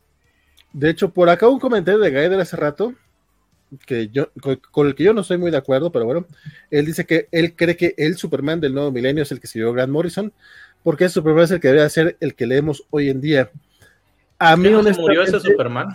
Eh, no, eh, eh, técnicamente se fusionó con el clásico y de hecho... No, no, no, Él, espérate, pero se está, se está refiriendo a All Star o al Superman de, de Action Comics de los nuevos 52. Ah, ah buen punto, no sé. Yo entendí que se refiere a Action Comics. Si es el All Star, sí. Si es el Action Comics, no. El propio Morrison ha dicho que no le salió bien lo que intentó. Este, a mí, de hecho, lo que pasó con el Action Comics fue que se fusionó con el clásico y terminó siendo una, una mezcla medio rara para regresar al Superman de siempre. Pero yo creo que no regresaron Superman de siempre como tal. O sea, de hecho, no hemos hablado de Peter J. Tomasi, quizá porque no hemos leído mucho de su etapa, yo no, yo no, yo no lo he terminado, pero lo que le leí sí está bien pinches bueno. Y es justamente un, escritor de esos que pasa muy por debajo del agua, es como que muy de los, este, de los que sacan la chamba. chambeador. Pero creo que es infravalorado. A lo mejor no te presenta unas tesis súper chingonas de los personajes, pero sí te presenta a los personajes y los conoce muy bien. Y la manera en la que eh, crece a Superman, de hecho que le crece la familia a Superman, la, manera en la que añaden a Jonathan Kent, que ya puedes criticar o no la manera en la que, lo crecieron y todo eso, bla, bla, bla. Pero toda esa primera etapa de, de, Peter y Tomasi en el título con Doug Manke es muy, muy buena, la verdad. Dice por acá, Max, Superman Prime es enemigo de Superman. Eh, de hecho, sí. sido más enemigo de Linterna Verde, ¿no? ese, sí es de plano enemigo de, del DC en conjunto, porque hasta donde yo sé nunca ha tenido una historia contra Superman, lo que está muy mal porque ese personaje le funcionaría muy bien como villano a Superman. Superman sí tiene, sí adolece eso de que él no tiene su versión negativa. Y Superman Prime es exactamente eso. Es que de, cierta manera Luthor sí es ¿Cómo? Ah, eh, a, mí Sod no me gusta. Ay, a mí sí. Lo que pasa es que no lo saben manejar. Sod debería venir, debería presentarse después de una racha en la que Superman no tiene, no tenga un enemigo físico, o sea que la parte física todo el mundo le tenga miedo, y ahí deberías, después de eso deberías introducir a Sod para, que le parta la madre. Porque Sod es Superman con entrenamiento. Ok, es que yo siento que, un buen, un Lex Luthor bien escrito es justamente una contraparte muy clara. no tiene los poderes de Superman le faltan los poderes en efecto, pero, pero sí en cuanto a, es lo opuesto. Lex, Luthor es lo opuesto a Superman. O sea, él es el superhombre en nuestra visión normal, ¿no? Pero no, una versión negativa. Sí, sí, sí. En cambio, Superboy Prime es Superman sin su código moral. Y sin tampoco hacerlo un monstruo, si tampoco. O sea, literalmente es Superman, ¿no? Porque también es Clark Kent, también creció este, una vida normal, pero pues en algún punto no. no básicamente, básicamente es el Superman de Zack Snyder. Ándale. Tuvo un, Jonathan, tuvo un Jonathan Kent que le dijo: Deja que se mueran los niños, tuve por ti. es que fíjate, hace rato que tú decías, no, es que todas estas restricciones que le ponen a Superman y la chingada, no sé qué, pero creo que sí, bueno, nunca he visto cuáles son las restricciones que le ponen, pero justamente es el tipo de cosas que venden marcarlo, enmarcar para que el personaje no pierda la esencia. La bronca es que no sé si en el caso de DC Warner este, no entiendan qué es la esencia de, los personajes y por eso lo permiten ciertas cosas. Eh, sí, no, eh, eh, al nivel de, de, las películas no entienden a Superman. O sea, ellos se van al otro extremo. Muy, muy triste ese asunto. A nivel de las películas, porque algo que mucha gente no toma en cuenta es que Superman es una IP que funciona muy bien y básicamente hemos tenido Superman de forma continua. Creo que nada más los 80 son el único, y la primera parte de los 80 son el único lugar donde no tuvimos nada de Superman después de la de Superman 4 hasta el inicio de Superboy. Es que Superboy es de los 80, ¿no? Finales. Y Super Chica, ¿cuándo es? Bueno, Super, super Chica. No sé si es antes o después. Y luego, es de los 70. Luego, Pero tenemos, sí, Superman es un personaje que está constantemente en el, en el mainstream. Y luego tenemos este, Lois y Clark, y luego viene Smallville, que Smallville es un hito cultural con respecto a Superman. Eh, tiene 10 temporadas, cabrón. Digo que solo 5 valen la pena, pero. Y una de cómic. Chúpate esa, tiene 10 temporadas. Ahora, dicen que la de cómics sí es buena, ¿eh? Digo, no lo sé, pero eso he escuchado. ¿Qué te digo? No, la verdad es que Smallville vi, vi la primera temporada, creo nada más. Y esto, esto ayuda a mi tesis de que a veces los creadores necesitan tener límites, porque si les das toda la libertad del mundo, se van, se, se pierden, porque no puede ser posible que tenga mejores historias en la más media, un Superman que se tuvo que hacer con un budget más cortito porque la televisión no le dio el dinero que le dieron a Zack Snyder. O sea, no puede ser posible que Zack Snyder nos entregara ese Superman cuando en la televisión, incluso en Smallville, han hecho cosas más interesantes. Dude, en serio, Superman and Lois, la serie que está actualmente ah, en HBO Max, es una chingonería.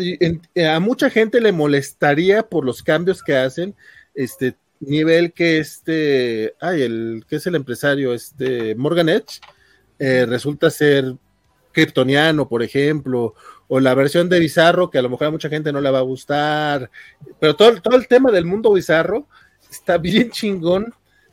Y he visto gente quejándose de que, ay, resulta que el enemigo de Superman es, esa vieja cultista que no sé qué, güey, ve la puta serie. ¿Por qué? ¿Cómo es bizarro ahora o qué?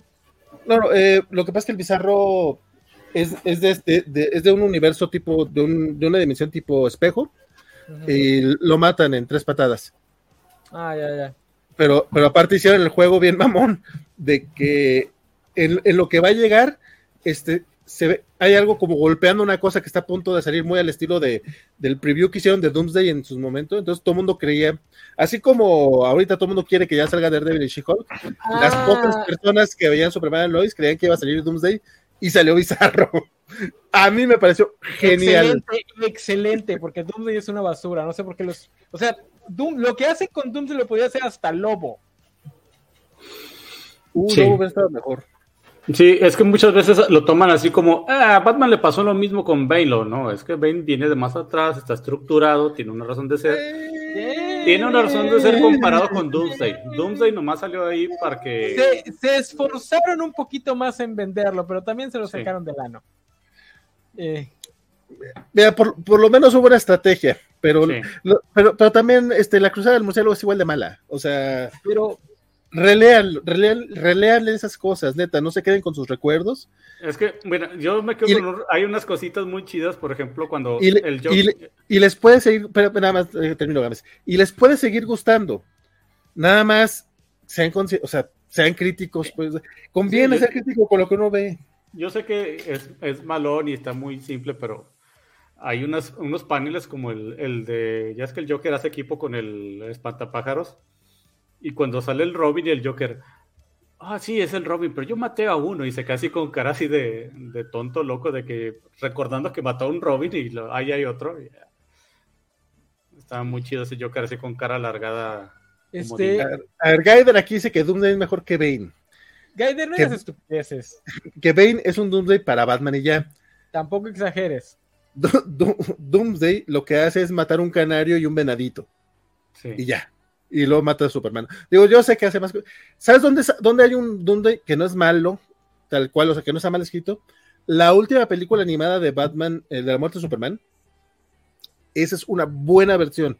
Pero también está bien, mamón, que después de un cómic, este, una versión del décimo aniversario del cómic, una, una película animada, una versión live action, está mamón que hasta la quinta vez que te presentan esa historia, la hagan bien la, última película animada sí está buena, pero no porque Doomsday sea bueno, sino porque la película está bien hecha.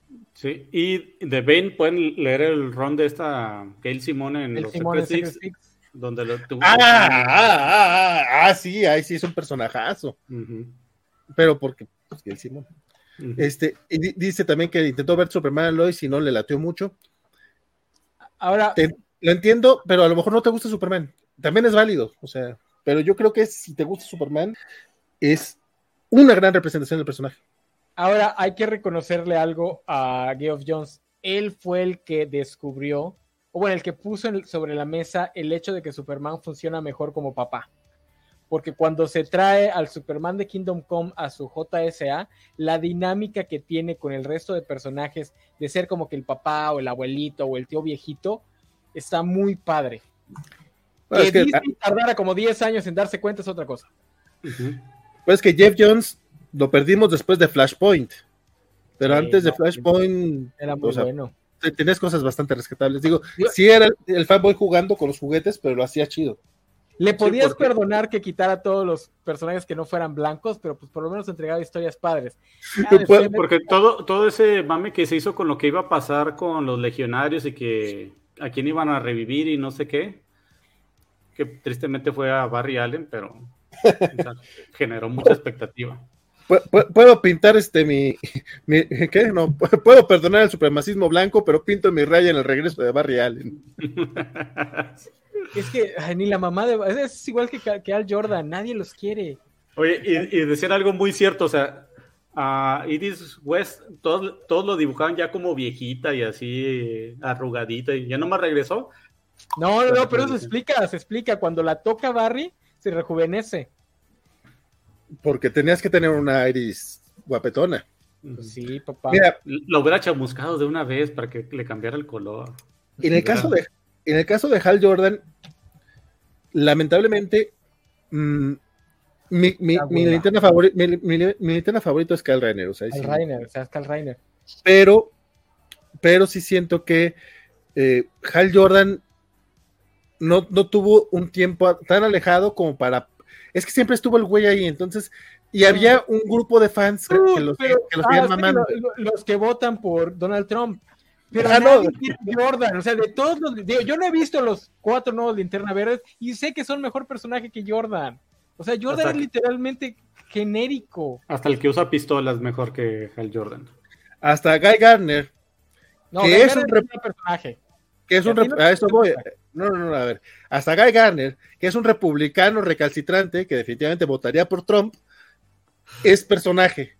Sí. Eh, Jordan no es personaje. O sea, estoy muy de acuerdo con eso. Y mira, que Geoff John te escriba en el apogeo de su talento y que aún así no te lo pueda vender es porque es un mal personaje. O sea, a mí cómo me rompía las pelotas eso de me voy a quitar el anillo porque volar, volar los aviones con el anillo es como traer. Dices, güey, no digas mamadas. O sea, para, tener a, a, vatos así mamertos de ese tipo, eh, que con deseos suicidas, suicidas, tenemos a, Matt Murdock y tenemos muy buenas historias con Matt. De hecho, de Daredevil creo que tenemos como 30 años de buen cómic y que a, veces no lo apreciamos porque ya estamos acostumbrados a que sea un buen cómic. Es que Daredevil es todo lo que Batman podría hacer si le permitieran explorar al personaje. O sea, si le permitieran de verdad hacer a Batman mierda, no las pendejadas que hicieron Snyder y Capullo. Este, acaban de hacer mierda a Batman hace como unos dos años porque ya no es un multimillonario ahora ya solo es un pobre millonario. Sí, es como, a su madre, es como, ah, ya no vivo en una mansión, solamente tengo una casa. ya, no ya, no les voy a poder pagar su, su, su mesada, niños. Y la spoiler, ¿les pagaban mesada? spoiler, sí. Nadie se acuerda de ella, pobrecita. Pero, este, que ese ese es otro punto muy a favor de Superman él le sigue pagando mesadas a sus hijos. No, digo, este. Superman, a pesar de ser el personaje extraterrestre, es pinches más humano que Bruce. O sea, es más, puedes relacionarte mejor con Clark que con Bruce. Ahí, Pero es que, Superman tuvo un buen, buen papá.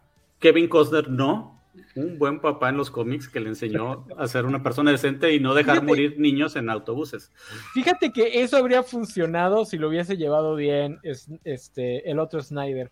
El problema es que lo pinta, lo, lo, lo expresa muy mal y pone a los dos papás igual. O sea, el chiste es que el otro papá hubiese sido la balanza. Te, aseguro que Kevin Costner le pegaba a, a su esposa Marta Wayne y por eso lo dejaron morir.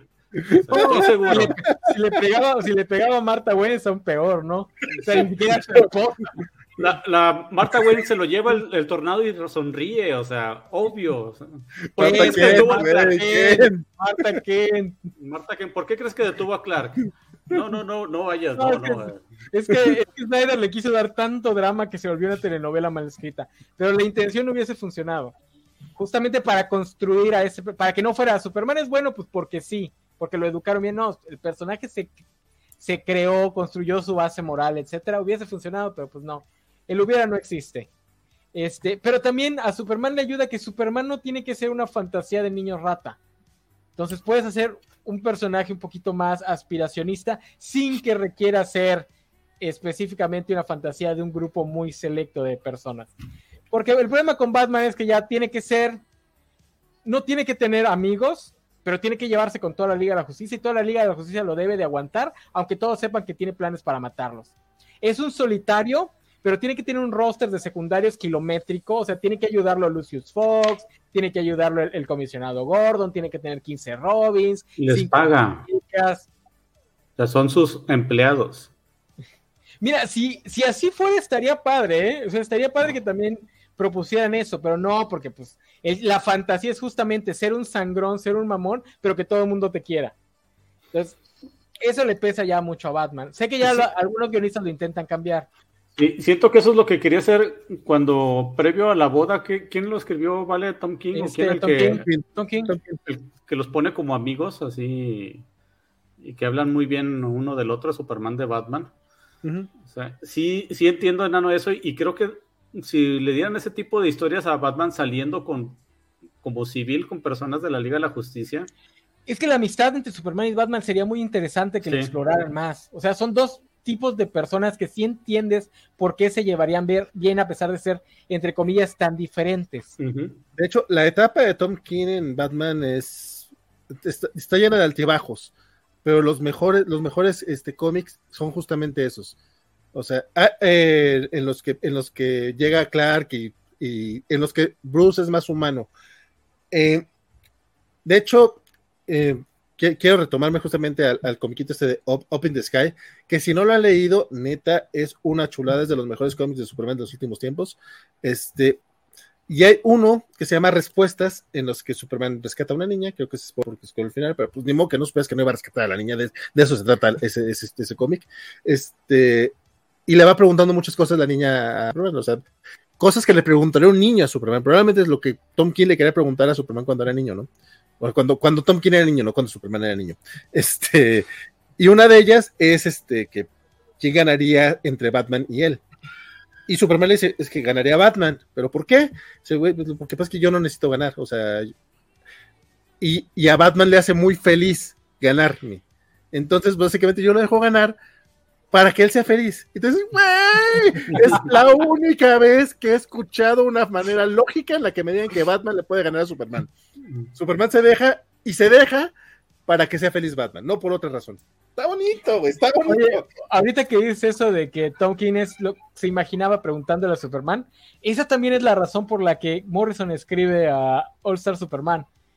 Porque él un día se encuentra con un cosplayer que pues, le empieza a preguntar cosas como si fuera Superman y el güey le, pues, le sigue la corriente. Entonces Morrison lo narra como, ah, es que fue el día que conocí a Superman. Entonces como que también ese acercamiento hacia Superman es como que el correcto, ¿no? Así es como deberían llegar los escritores al personaje. Y, aparte que tiene varias vertientes, ¿eh? porque yo recuerdo, no sé si vieron la sitcom de Dharma y Greg, este, hay, un, hay una parte donde el, el papá, el papá es un friki de, creo que, no me acuerdo si de Dharma o de Greg, es un friki y va en una convención de cómics, pero el, el vato va disfrazado de Superman. Y el el mono dice, oye, pero es que ya uh, quedaste mal con esto y no sé por qué le das tanta importancia a ir disfrazado de Superman. Pero es que yo soy un niño adoptado, yo fui adoptado como Superman y me identifiqué con eso. Tuve unos papás buenos que me adoptaron y me crearon y yo me sentía Superman por eso.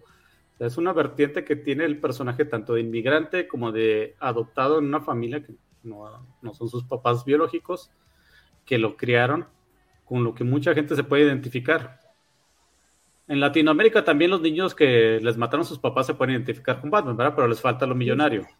Esa es, otra cosa que me da mucho coraje de la forma en la que se acercan a esta rivalidad Superman versus Batman, porque en ese sentido también son muy opuestos. O sea, Batman va a llegar con Superman en la misma actitud que el ex Luthor. Es que tú lo tienes todo, tú no tienes que luchar por nada.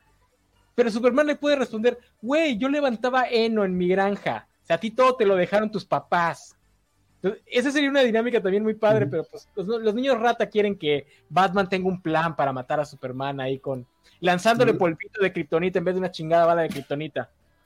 La, frase esta eh, de, Quentin Tarantino en la película, creo que fue Kill Bill, se me hace de, las cosas más pendejas que hay. Y hay gente que. En defensa de Tarantino, él lo hace justamente para que le hagan caso y cree bullicio. No creo que realmente lo crea como cuando sale a tirarle hate a Bruce Lee, nada más es para que, ay, ahora qué dijo Tarantino, ah, que ya nadie le hace caso, pero pues tiene que mantener su imagen de... Sí, que creo que, o sea, de lo mejor que he visto como Batman escrito como pendiente de su familia y un buen padre es, es en un webtoon, o sea, en el webtoon de, de la Batifamilia debería, dice Mr. Max, por cierto, ando viendo Yellowstone y Kevin Condes es mal papá en todo el mundo. Como que le gustó ese papel, ¿eh? eh el, mal papá granjero. Lo malo es que él cree que él es un, está representando un buen padre. Eso es lo malo. Así son los rednecks. De, hecho, sí veo a Costner pensando eso. No, sí, sí, sí. Él es republicano, así, rojí, mago y toda la cosa. Se le nota, se le nota. Este, dice por acá el Ben Gaider que las historias de amistad entre Subs y Batman son muy buenas. Mi favorito es la de Love Sale, de la primera vez que se encontraron. Está bonita, aunque a mí esa se me hace, digo, yo sé que estamos leyendo cómics y que todo es muy forzado, pero esa se me hace más forzada que nada, que es cuando se le queda el carro, la limusina a Bruce, ¿no? Y eh, cuando está viendo jugar a Clark con Pete Ross, está muy mamerta, pero está linda. O sea, a fin de cuentas cómics. Y dice que hablando de eso, Superman Batman es un cómic muy divertido, ¿no creen? El de Love y McGuinness. Eh, fue, antes de que perdiéramos a Jeff Loeb. O sea, a mí nunca me gustó. A mí se me hace bonito. A mí se el, único, el único que me gustó fue su parodia de Ultimates. Hay un capítulo en el que van a otro ah. universo y se encuentran a unos personajes que son básicamente The Ultimates. Ah, bueno, no The Ultimates, son así como que persona X-Men tipo The Ultimates. Y a Sai le, tira carrilla. Ay, siempre terminamos peleando entre nosotros. ahorita no me acuerdo de ese, número. Bueno, este, pero les decía del, del de Batman, de la Batifamilia. O sea, se me hace muy bueno y toca tomos muy importantes de todos. No me veas, vale, sí. Este, por ejemplo. No, que está diciendo que todos los linternas verdes dan hueva y no, no va a dar explicaciones. No, no, no, no, no, no, no. ¿Quién dijo eso? Eh, Isaías. No, no, no. Lo que pasa es que conoces Linterna Verde por Hal Jordan, pero Linterna Verde como concepto es muy chido. Y todos, todos menos Jordan son extremadamente interesantes. John Stewart como el, el arquitecto soldado, Guy Garner como el republicano que vota por Trump, Karl Reiner como el, el, único linterna verde que no fue elegido por su capacidad para vencer el miedo, que además es la, artista, la extraterrestre buenota de 12 años. 13. ¿Alisa? No, Tiene como 16, ¿no? No, no, no, tiene 13 años este, físicos, pero tiene como ciento y cacho porque su, su, este, su raza envejece más lento, una estupidez así. Ah, es mamón, pinche Hal Jordan, aparte es pedófilo. Sí, es, güey, es que no, o sea, no. Lo debieron haber dejado muerto. Sí. Mira, bueno, tuvimos la guerra de la corporación sin esto gracias a eso, entonces tengo mis... Porque es una gran saga. Lo, pudieron haber hecho sin Jordan, ese es mi punto. O sea, Jordan es un cero a la izquierda. Sí, o sea, la guerra iba a pasar con Jordan. Ajá. De hecho, ah, ah, perdón, perdón. No, no, tú, tú. Este, no, el mejor escritor de Batman no es Frank Miller. Frank Miller hace una, una buena historia que le sale de chiripa ¿Cuál es la otra? Ah, bueno, este año uno, sí. Dos buenas historias que le salen de chiripa, pero él tampoco entiende bien al personaje. No sé si de chiripa, más bien como que cuenta bien esas historias. Ajá, esa historia particular le sale bien. Pero ya. Este. Ah, no. Por ejemplo, en el caso de Linterna Verde, Siniestro funciona también en esa etapa porque de inmediato lo introducen en oposición a los otros Linterna Verdes. Porque cuando regresa Siniestro, Carl Reiner empieza a tratar de recordar qué es lo que le ha dicho Guy Garner sobre Siniestro, porque dice este Reiner, Guy Garner siempre está presumiendo lo fácil que era para él vencer a los villanos de Jordan. O sea, ah, no, al Dr. Lyle lo hacía llorar, a este, a Black Hand también, y la fregada. Entonces está tratando de recordar qué es lo que decía, le ha dicho este Gainer de Siniestro, y de repente le cae el 20 que Gainer nunca habla de Siniestro y le cae el 20 de que es porque le tiene miedo a Siniestro, entonces como que empieza a entrar en pánico. ahí es cuando Siniestro se eleva de ese personaje, que realmente era un villano casi de broma. O sea, sí era el villano de, Linterna Verde, pero el que salía a, reír así. Y, es aquí con... era, es el villano que tiene el, de, villano. villano Y es cuando lo ponen en oposición a Garner y a, y a Karl Reiner, y es cuando empieza a brillar como esa figura amenazante de, eh, de los de Linterna Verde. Todos los de Linterna Verde son buenos, menos Jordan. Hasta Siniestro. Hasta la ardilla. De hecho, es muy buen personaje, Siniestro. Sí, después de que lo introducen en oposición a yo, porque además está eso de que Siniestro desprecia por completo a, a Rainer, porque dice, o sea, a ti ni siquiera te eligió el anillo. O sea, es una rata de callejón. Y, Gainer cuando tiene la oportunidad le quema el símbolo de los linterna verde en la espalda, así como para decirle, ah, perro, no, que no. No, padrísimo. en el último número de Deceased eh, aparece Sinestro, eh, que es muy debatible el hecho de cómo Sinestro es casi casi una apología a los dictadores. Bueno, no, no casi casi, es. Pero eh, justamente atacan Korugar y él va a defenderlo al nivel de que se va a matar por, por su planeta, a pesar de que está este, exiliado. De hecho, lo matan, spoiler. Eh, y nuevamente, cuando lo escriben bien, sí puede jugar demasiado chingón con, con Sinestro. es un no Necesita, no necesita a Jordan. Algo que. Me están diciendo que Hal Jordan fue el otro original. Sí, definitivamente. De hecho, los que lo defienden son generalmente ese grupito. Dice Mr. Max, incluso Jessica es muy buen personaje porque su anillo es de Tierra 2 y se lo dan porque es miedosa, pero empieza a cambiar y a domar el anillo. No, tío, yo no he visto esos nuevos personajes, pero estoy seguro que son mejor que Jordan. Sí, la, historia de Jessica está, está chidita. Y de hecho, eh, Jeff Jones tuvo, mucho que ver. Este, hace, poquito que, me, ah, pues en la semana que me estaban corrigiendo algunas cosas, este, yo no sabía que Sam Humphries había elaborado más al personaje. yo me quedé con la idea de que era de Jeff Jones. lo, poco que yo le leí de ella y de Simon Bass, este me estaba gustando mucho. La bronca es que el nuevo 52 no me atrapó, me alejé muchísimo de DC durante todo el nuevo 52 y la última etapa de Dan Didio, entonces tampoco he leído tanto como quisiera de ellos dos. Aquí le están pidiendo un programa de linterna verde, claro que sí, mi buen. Lo mejor del nuevo, nuevo, 52 es cuando le preguntan a Aquaman que si come pescado y dice, sí, ¿por qué no? Pero si te hablas con los pescados, no hablo con los pescados, me comunico que... Por eso nadie te quiere, güey.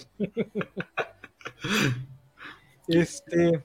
Dice Gaiden, eh, todo enojado porque hablamos de año uno y de que dijimos que son las únicas dos buenas historias.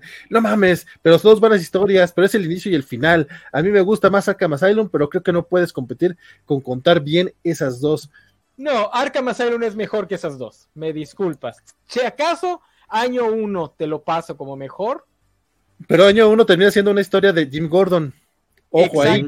Es que, es que ninguna de esas dos historias realmente está escribiendo a Batman. Está escribiendo los géneros que él sabe escribir muy bien. Y ahí mete a Batman para que, pues, para que lo chulen. Y la verdad, el impacto, año uno sí te la defiendo, pero el impacto que ha tenido de Dark Knight Returns ha sido, ya a este punto es negativo. O sea, digo, Moore y Morrison también se quejan un poco del impacto que sus obras tuvieron, pero el impacto de, de Dark Knight Returns es ya es negativo por completo.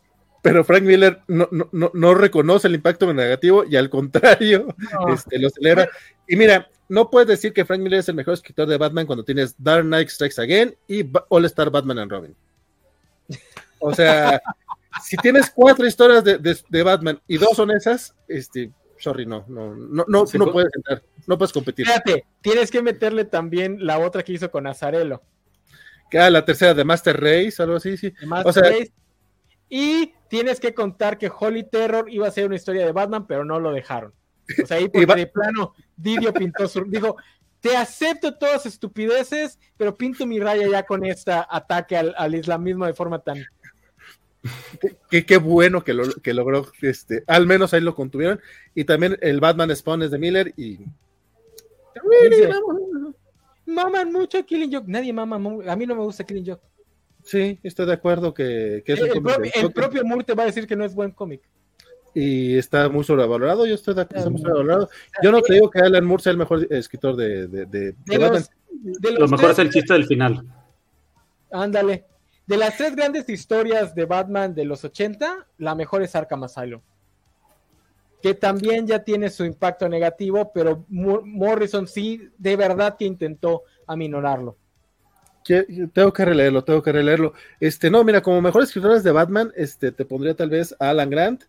Eh, debo de leer más a, Dennis O'Neill, o sea, estoy seguro que está ahí, pero no puedo decirlo porque no, lo he leído. O sea, este. Pues el que. El Azrael que leíste es de él, ¿no? El Israel sí, pero es Israel. Y, es, y es malito aparte. Si Saya dice All Star Batman y Robin es arte. Ahí está la puerta. No es, columna, es colina. No te subas a la columna, te van a tirar más fácil que en la colina. Ahí está la puerta, sí, Saya, por favor. No, no, no, no, no. no. literalmente se, mueren los, se mueren los papás de Robin y Batman se lo secuestra, o sea. No, es que ese cómic parece que lo hizo como autoparodiándose. Pero es algo abstracto. Y además, el, el, el arte de el arte de, de Lee no ayuda. O sea, porque si tuvieras un arte, como dice, más caricaturesco, menos en esta seriedad edgy thing como el de Lee, te lo paso, porque lo podrías tomar, aunque la intención no sea esa, lo podrías tomar justamente como una parodia. Decía, ah, qué, qué, padre, ¿no? Este Batman que se está burlando de, de, este Batman serio y, y duro y, y, edgy. Pero de hecho, no. por algo no lo terminaron y nadie se ha quejado. Este, no, eh, hay gente que se queja, pero no hay razón. Mira, eh, para, para name, dropear un poquito, este, me tocó estar en una conferencia en la que estuvieron Frank Miller, Jim Lee y otros escritores de, Batman, pero se me hizo muy triste ver cómo eh, se nota que esa cosa no la han terminado porque Frank Miller no quiso, porque Jim Lee fanea bien cabrón a Frank Miller. O sea, si es así de, ah, no mames, este, estoy otra vez aquí. Güey, tienes 10 putos años que no terminaste ese cómic, pero bueno, o sea, el otro sí está bien eh, enamorado de lo que hicieron. Cuando leía yo ese cómic, a mí no me molestaba tanto. Porque la verdad yo, lo tomaba como, como, no como algo serio. O sea, en el momento en el que para vencer a Hal Jordan pintan de amarillo todo un cuarto y él se pinta de amarillo, este, valiéndole madre que se tape los poros, le parece, porque Batman no piensa en esas cosas. Este, pues yo, ah, así, en ese nivel de absurdo yo lo estaba tomando. Después, que, me, después de que me enteré que lo hacían en serio, sí fue como, ay, güey. No mames. vamos a cochar aquí, pero se está quemando todo el muelle, no me importa. Soy Batman. Yo, a mí Jordan no me cae bien, pero esa trope de que pongan a Batman ganándole a Jordan nada más para demostrar lo chingón que es, como la odio. O sea, que le quite el anillo, que le pegue antes de que pueda reaccionar con el anillo. Güey, no mames. A Hal creo que sí podría hacerlo. Si le metían un poquito más de ganas al guion para demostrar que realmente lo que hace es verle la cara de idiota, te lo paso. Pero no, lo que, lo que hacen es, no, es que esta ninja que tiene, tiene unos movimientos así bien rápidos. A, a Kyle también se lo podría quitar. A John no. Pero la, bronca con Kyle es que Kyle no merece ser linterna verde. O, batalla para ser linterna verde. O sea, no lo tiene tan fácil. Entonces, por eso está chido Kyle, pero es falible. Eh, en el caso de con Guy Garner y, y Hales, que son patanes. A yo no se lo podría quitar, a Jessica no. se la podría quitar, este, aquí lo jamás. Bueno, a nadie ya no, se lo, ya no, se lo, podría quitar porque Jones ya metió eso de que eso no se lo puedes quitar. El anillo tiene una un, un, un seguro, para que no pueda pasar eso. lo mismo de si, se lo quitan y en Batman para empezar. Ajá. Por eso algo que sí me gustó mucho de, de... ah bueno ni siquiera es Jordan es, es este es, es este Guy cuando le mete el madrazo a Batman. Que cómo le llevó yo carrilla a Jones por eso. Yo lo amé. Amé esa escena. Bueno, pero la idea de, de, Batman golpeando la linterna verde, pues se hizo famosa con la Liga de la Justicia Internacional de Maguire y de Matías. Sí, pero en ese, en, no, y en ese entonces todavía no estaba tan quemado esta idea de que Batman les gana a todos.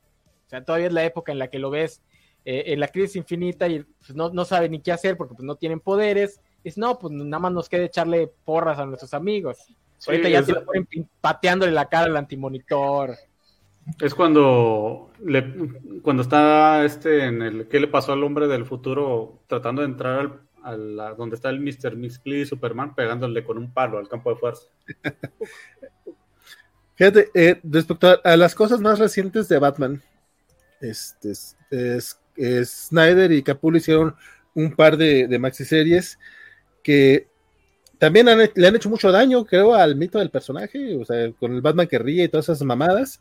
Este, pero, pero, pero quiero defender la última, porque eh, lo que fue Batman Metal, este, lo poco que leí, porque esa serie no la terminé, este, sí está bastante ridícula y como que era mucho en tomarse en serio la parte de Batman como un personaje místico y de repente tenemos un Batman, yo que era un Batman linterna verde, o sea, vamos, venderte juguetitos, ¿no?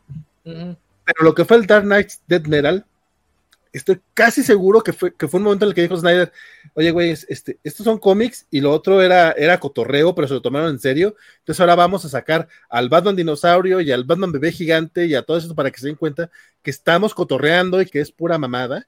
Porque ya, leyendo así la última miniserie, y esa sí la terminé, no me pareció tan mala.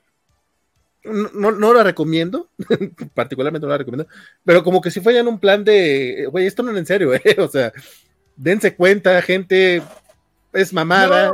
Yo, lo único que supe es que trató de retomar el, el lore de Barbatros, o como se llamara el demonio ese que usó Morrison en su run, y yo nomás digo, si le vas a copiar a Morrison, ¿por qué copias la peor parte, amigo? O sea... Uy, Chip la está trayendo también de vuelta, a ver cómo le va. En, en Starsky confío, pero a ver cómo le va. Dice Isaías, por eso dije columna, estoy totalmente consciente de que me estoy quemando. Ah, está bien, está bien, mano. Que, nuevamente, yo soy de la idea, compadre, que si sabes que algo que te gusta es malo, pero te gusta, pues, está bien, güey, o sea, es válido, o sea, digo, pues sí, por eso existen muchas cosas. Por, eso, por, eso existe. Por eso somos amigos del enano. Yo decía, por eso existe la covacha, pero sí, algo así. El guy de Hal Jordan, el peor linterna verde de todos, pues sí, creo que hay sí una manera. Supongo que la cosa de Hal Jordan es que es un héroe estoico, pero a veces da hueva y no, y no, no me metió a eh, Loves, pero tampoco me dan ganas. No es necesario, no, no, realmente no, no, te lo recomiendo. Este. Y sí, el, el Hal Jordan ese es de esos héroes patanes de los 40, 50 y no ha cambiado, no, no ha salido de ahí. Que más o menos lo mismo que le pasó a Barry Allen, nada más que no es tan patán. O sea, de hecho, Barry Allen no es patán, entonces regresa y lo único que pasa es que es. Ah, mira, pues ahí está el güey. Pero ya regresó Wally. Es soberbio el Barry Allen, maldito y soberbio. ¿Cómo cae gordo en ese, en ese cómic que me recomendaste, Valentín? ¿Cómo odié la parte de Barry Allen? Es que ah, Barry Allen solo lo puede usar cuando le dan la personalidad de Wally, que es lo que hicieron en la CW. Yo no, yo no te recomendé esa parte, yo te recomendé la segunda. ah, es que soy, soy, el, soy el químico supremo y creé una piedra filosofal. ¿Cómo? No importa, aquí está. Es que Joshua, Williamson, ¿no? Se, fueron por la misma estupidez que Dan Slot con Humping. Eh, no he leído esa parte. Yo la verdad es que eh, eh, no, leía Flash hasta que aquí, aquí el problema es que el Barry, según él, no trata de ser así egocéntrico y pero se le se escucha tan tan creídote y dije, o sea, la misma Iris yo creo que está a punto de, le está tirando el calzón y no le hace caso porque está pensando en cosas científicas y no, no más. Esa es otra cosa, si trajeran a esos personajes y le hicieran como Superman de ponerlos ya en el nivel siguiente de sus vidas, no habría tanto problema. O sea, que ya estuviera casado, que ya tuviera hijos, pero no, a fuerzas los quieren poner en el mismo nivel que Wally, condensando aún más. O sea, ¿qué edad tiene Wally si Barry todavía es un joven adulto? Es que se supone que en los que 20 pero ya tiene dos hijos de que ocho. No, Wally, Wally, igual que todos los titanes, andan ya en los 30. Eh, la cosa como. porque el otro día vi que no, que este Nightwing todavía debe tener 25 a lo mucho.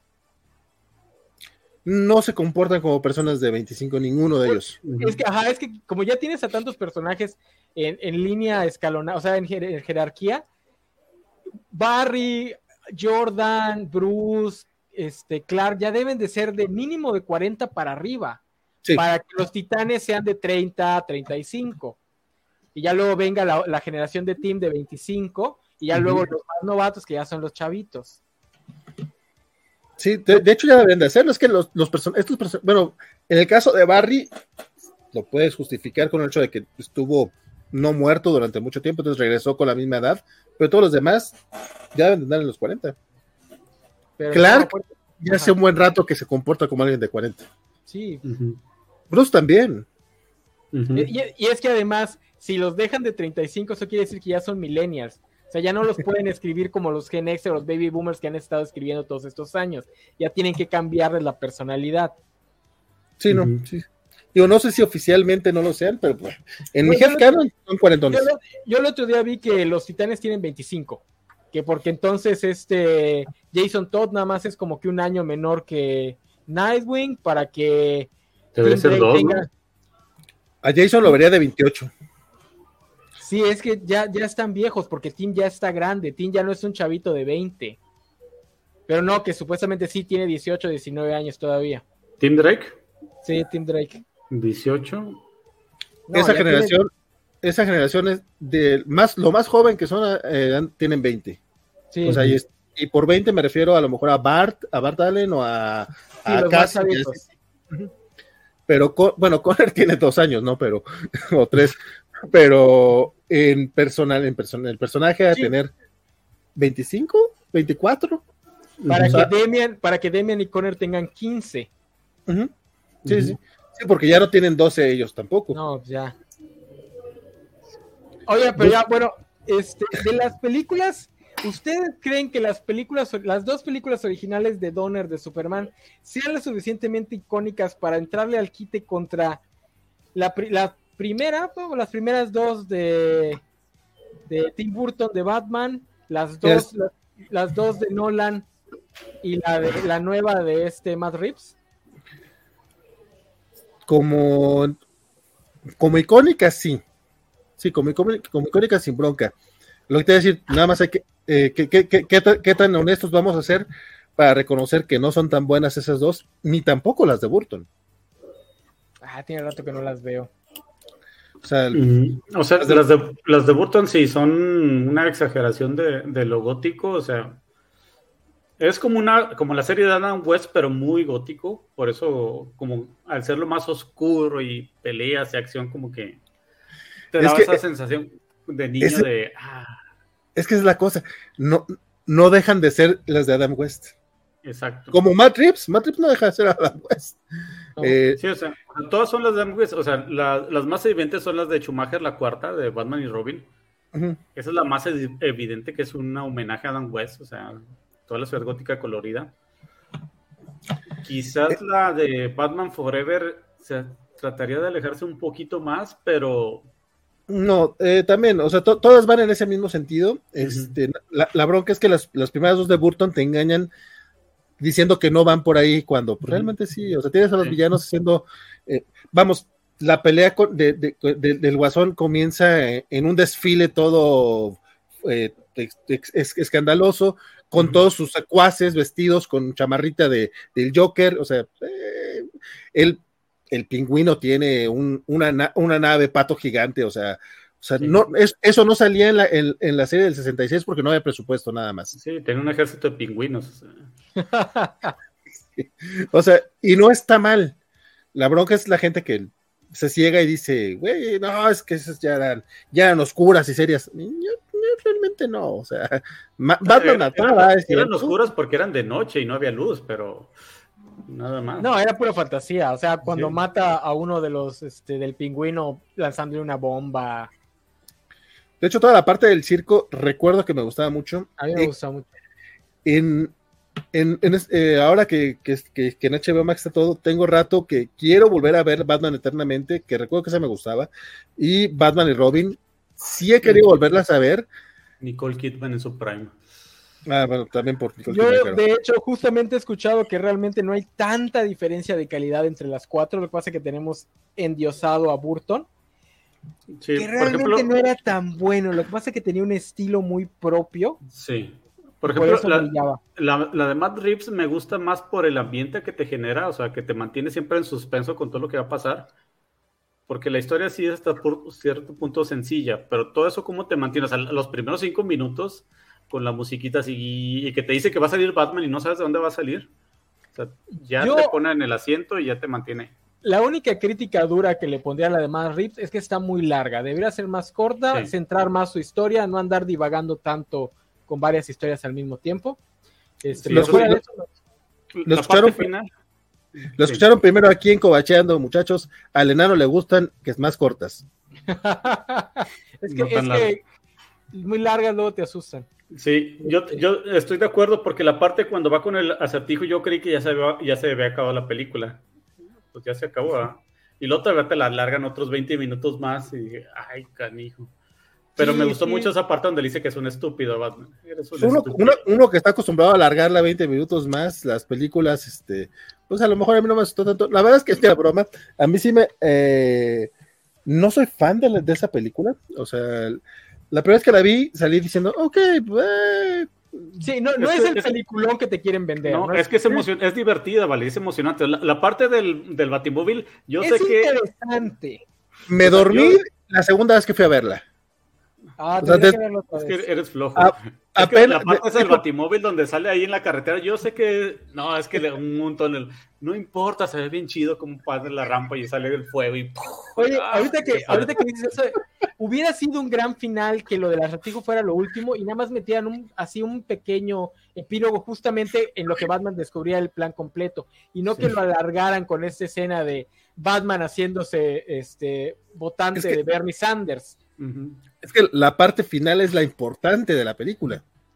Ese es el problema, que son varias historias al mismo tiempo y, que se van ahí este, entrelazando. Que lo hace bien, pero si se hubiesen concentrado en una cosa y luego en otro, me hubiese parecido. O sea, le hubieras quitado partes como, por ejemplo, la de con, donde Batúbela se da cuenta que Batman está enamorado de Jim Gordon y como que no era necesario, pero Estaba chido. lo que pasa es que también las escenas con, con, con esa Soy Kravitz están muy buenas. ese Batman, ese Batman que no, virgen que no le sabe hablar a las mujeres. No, es que, es que es eso, le gusta Jim Gordon, o sea, se da cuenta, se bueno, Kyle. Desde, ah, desde, Titans Go, todos sabemos que la pareja de Batman es Jim Gordon. Sí, sí. No, no es Robin, es Jim Gordon. No, los jóvenes titanes te lo dejan muy claro. Eh, claro. Muy claro. También en, en Harley Quinn es un poquito más Ah, vea la serie animada de Harley Quinn si no la han visto, neta. Este, eh, de hecho, lo mencionaba, creo que Sophie en el programa que tuvimos hace un par de semanitas. Este, el episodio que se llama, nombre de episodio, el episodio se llama Batman Begins Forever. ya de entrada es una joya de nombre. Ese puro episodio es de lo mejor que se ha hecho de, Batman en, los últimos tiempos en cualquier medio. Es un es un eh, dentro de lo que cabe un, producto de más media, es un producto eh, psicológico al origen de Batman desde el punto de vista de, Harley. Y aparte nos explican en metatexto la razón por la que siempre vemos la muerte de los Wayne en, pantalla. O sea, está bien chingón el pinche episodio. Yo, en serio, em, me preocupa un poco toda esa gente que, que, se la pasa hablando mal de Rings of Power y de She-Hulk porque las están viendo y no les gustan, y es como, pues, ¿qué están haciendo viéndolas? Dejen de vean, estas, vean, estas otras cosas que probablemente les gustaría, o a lo mejor no, a lo mejor también las estudiarían y estaremos llenos de gente eh, hablando esa de gente, Esa gente nada más quiere ver la misma historia una y otra vez. Ahí está Masterchef, ahí está Venga la Alegría, o sea, cosas más para ustedes. no, neta, neta, neta, Harley Quinn está bien chingón. Este, y retomando un poquito lo que decía hace rato el buen Gaider, que cuál es la última mejor historia de bueno, de las mejores historias este, de Batman y de Superman de los últimos tiempos. De Batman, yo no te encontraría una de él, pero ha habido muy buena de la Batifamilia en general. La serie de Harley Quinn de Stephanie Phillips me gusta muchísimo. Me gustó muchísimo el Joker de James Tynion, que no es de, que nuevamente no es del Joker, es de James Gordon. Este. La parte del, del, Catman. Esto es leche caliente. Sí, me lo diste porque crees que soy un gato. es, muy bueno. Este, y, eh, y ahorita, ahorita, ahorita, ahorita, ahorita no me viene a la mente algo de Batman. Estoy casi seguro que sí leímos algo muy bueno de Batman recientemente, pero de Batman sale tanta mierda, tan seguido, que es muy complicado. Eh, con Superman, eh, Up, Up and Away, en serio, de Tom King, es una chulada y es historia corta, es el Superman Smash de Clan, son de las cosas que es, básicamente es como decirte de Killing Joke y Año 1, porque todo el mundo las menciona, pero las mencionan por una razón. Son dos historias chingoncísimas de Superman, recientísimas, y dicen que el Superman de Philip Kennedy Johnson, que toda la saga de War World está muy chingona, que es muy al estilo, a ti que te gusta, Gaider, por cierto, que te gusta mucho Planet Hulk, es muy al estilo de Planet Hulk, como al estilo de la historia hasta John Byrne cuando mandó a Superman a otro planeta. O sea, es Superman liderando una rebelión en, en War World con un nuevo equipo de The Authority dicen que están bien perra. Eh, yo he leído apenas eh, el inicio de la etapa de Philip Kennedy Johnson, es un güey que ah. conoce a Superman y los símbolos que representa Superman, entonces confío que la recomendación es, es, buena. Perdónenme. ¿Alguien, ¿Alguien ha leído el, autor, el nuevo Authority de Grant Morrison? Que está bien con Superman. Eh, son solo cuatro numeritos y es preámbulo a esa historia. Em, no está mal, no está mal, pero no termina, o sea, es es tal cual, es como el número cero de toda la etapa de, de Philip Kennedy Johnson. Es como para plantear tal cual este, ese, ese equipo, que está bueno, pero yo esperaba una serie de ese equipo con Grant Morrison y, es básicamente nada más, ah, mira, vamos a juntar al equipo. Mm. Entonces, es, es, engañoso, es muy... Nuevamente, por, es una, esa, esa sí es una de las razones por las que el manga tiene más éxito, muchachos porque le llega mejor, eh, de manera más amable a gente que no está familiarizada con el, con el medio. Oye, mm. eso es gracioso porque es la segunda vez que Morrison hace lo mismo con The Authority. Ahí le tocó un relanzamiento con The Authority cuando meten al, doctor que es este terrorista islámico. Igual lo deja como a los cuatro números y tiene que entrar Gail Simón a... Ah, no, no me acuerdo quién, quién es el que entra a medio cerrar la historia. Este, o sea, segunda vez que nos lo hace el pelón. Y, esta la hizo casi casi a favor, nada más. No dejes que el pelote las haga tan seguido, nada más. no, Eso lo hizo justamente porque no quería que fueran a hacer una estupidez con Superman. Nunca has leído el, nunca he leído el cómic, medio vi la película en pedacitos. Digo, la historia está. eh. Yo, yo siento que es contra la parodia de The Authority. Yo siento que una historia de Superman contra la versión original de The Authority sería muy buena para sentar por qué Superman es un héroe. Lo que pasa es que ese tipo de historias la tienen que saber escribir bien para que no queden sosas y, y, muy este muy ñoñas. ¿Qué es, lo, ¿Qué es lo que yo siento que le pasa a Superman contra la élite? Fíjate que a mí sí me gustó. El, fue el Action Comics 775. Este. A lo mejor sí es algo Pritchett. Hace mucho que no lo leo. ¿Para, para qué te miento? Este, sí me acuerdo que en aquel tiempo decían, no, el mejor cómic de Superman, no sé qué. Eh, va, va, va. Pero para, para. Más o menos lo que hace este cómic es lo que hace Kingdom Come. O sea, porque Kingdom Come sale antes de The Authority, pero ya teníamos todo este rollo de los personajes, este, Grim and Grit sí. y la chingada, y es Mark Waid diciéndote, no, espérate, o sea, los valores de los superiores importan, y es una carta bien, bien pinches bonita a Superman y al universo DC en general, porque es algo que luego se, se, se le olvida mucho a la gente, eh, pero el universo DC, a diferencia del de Marvel, eh, debe ser más utópico. O sea, los personajes son estos íconos de lo. De, de, o sea, no digo que, que, que, no se pueda experimentar con ellos, que no pueda hacer otras cosas, pero sí tienden más a los dioses entre las personas, cuando el universo Marvel tiende a ser más, como dice el, como, como dice el pitch de, de Marvel, el mundo a través de tu ventana, ¿no? El universo DC es más fantasioso, o sea, puedes hacer cosas darks, pero en el concepto de fantasía, así como Game of Thrones hace cosas dark en, en, estas historias que antes eran de puros elfos buena onda. El problema es que venimos de 20, 30 años en los que los superhéroes tenían que ser realistas y esto afectó mucho al universo DC. El universo DC es un mundo de fantasía, o sea, es, tiene más similitudes con los mundos de Tolkien, de Game of Thrones, etcétera, etcétera, que con nuestro mundo real. Digo, de entrada todas las ciudades, las ciudades importantes de los superhéroes son ciudades inventadas. O sea, Superman vive en Metrópolis, Batman vive en Gotham, etcétera, etcétera. Sí, sí, sí. Este, uh -huh. Que ese es el daño que hizo año 1 de Dark Knight Returns. Mismo Watchmen, de manera muy, o sea, no directa, porque Watchmen. No era, no era la intención. De entrada no había intención. Este. Y, y, como que no es culpa de Frank Miller, no es, no es culpa de Alan Moore, no es culpa de Grant Morrison, es culpa de los editores que no entendieron este, que una cosa es experimentar con eso y otra cosa es no entender la esencia de, de, de, de tus personajes. Aquí nos pregunta Fresco 911 que cuál es la mejor versión del murciélago y por qué es Lego Batman. Pues sin duda es Lego Batman. Este, de, de hecho, hay una.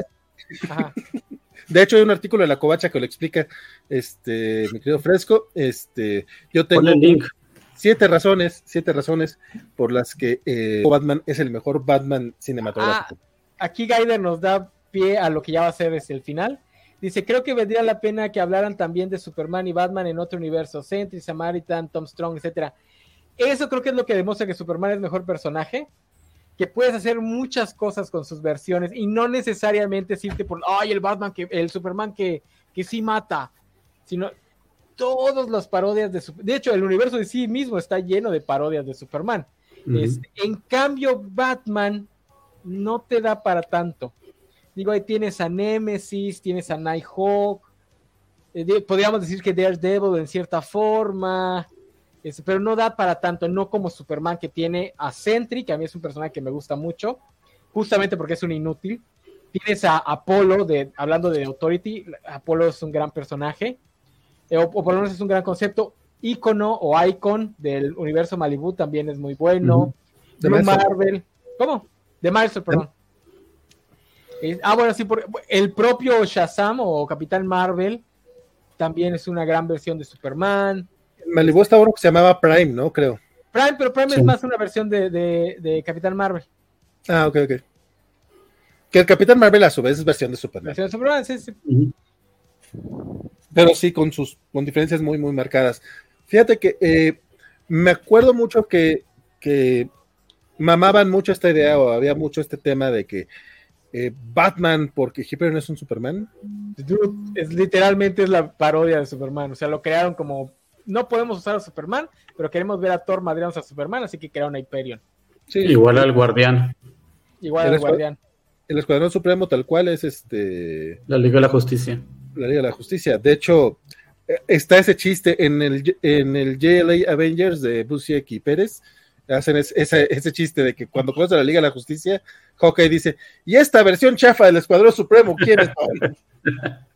ah, oye, mire, qué tan, qué tan buen personaje es Superman, que incluso Hyperion, que es una parodia de Superman, la versión edgy de Hyperion también es una gran exploración de Superman, edgy, lo que quieras, pero no como lo que están haciendo ahorita. La, me estoy refiriendo a la versión de Supreme Power, que es una gran, sí, la de que digo, ese cómic es problemático por muchas cosas, pero la, historia del Superman, de Hyperion ahí está muy padre. O sea, para los que están necios de ver a un Superman al que no le vaya bien y que no sea bueno, este, que en el fondo no sea idealista, esa es una gran versión de eso.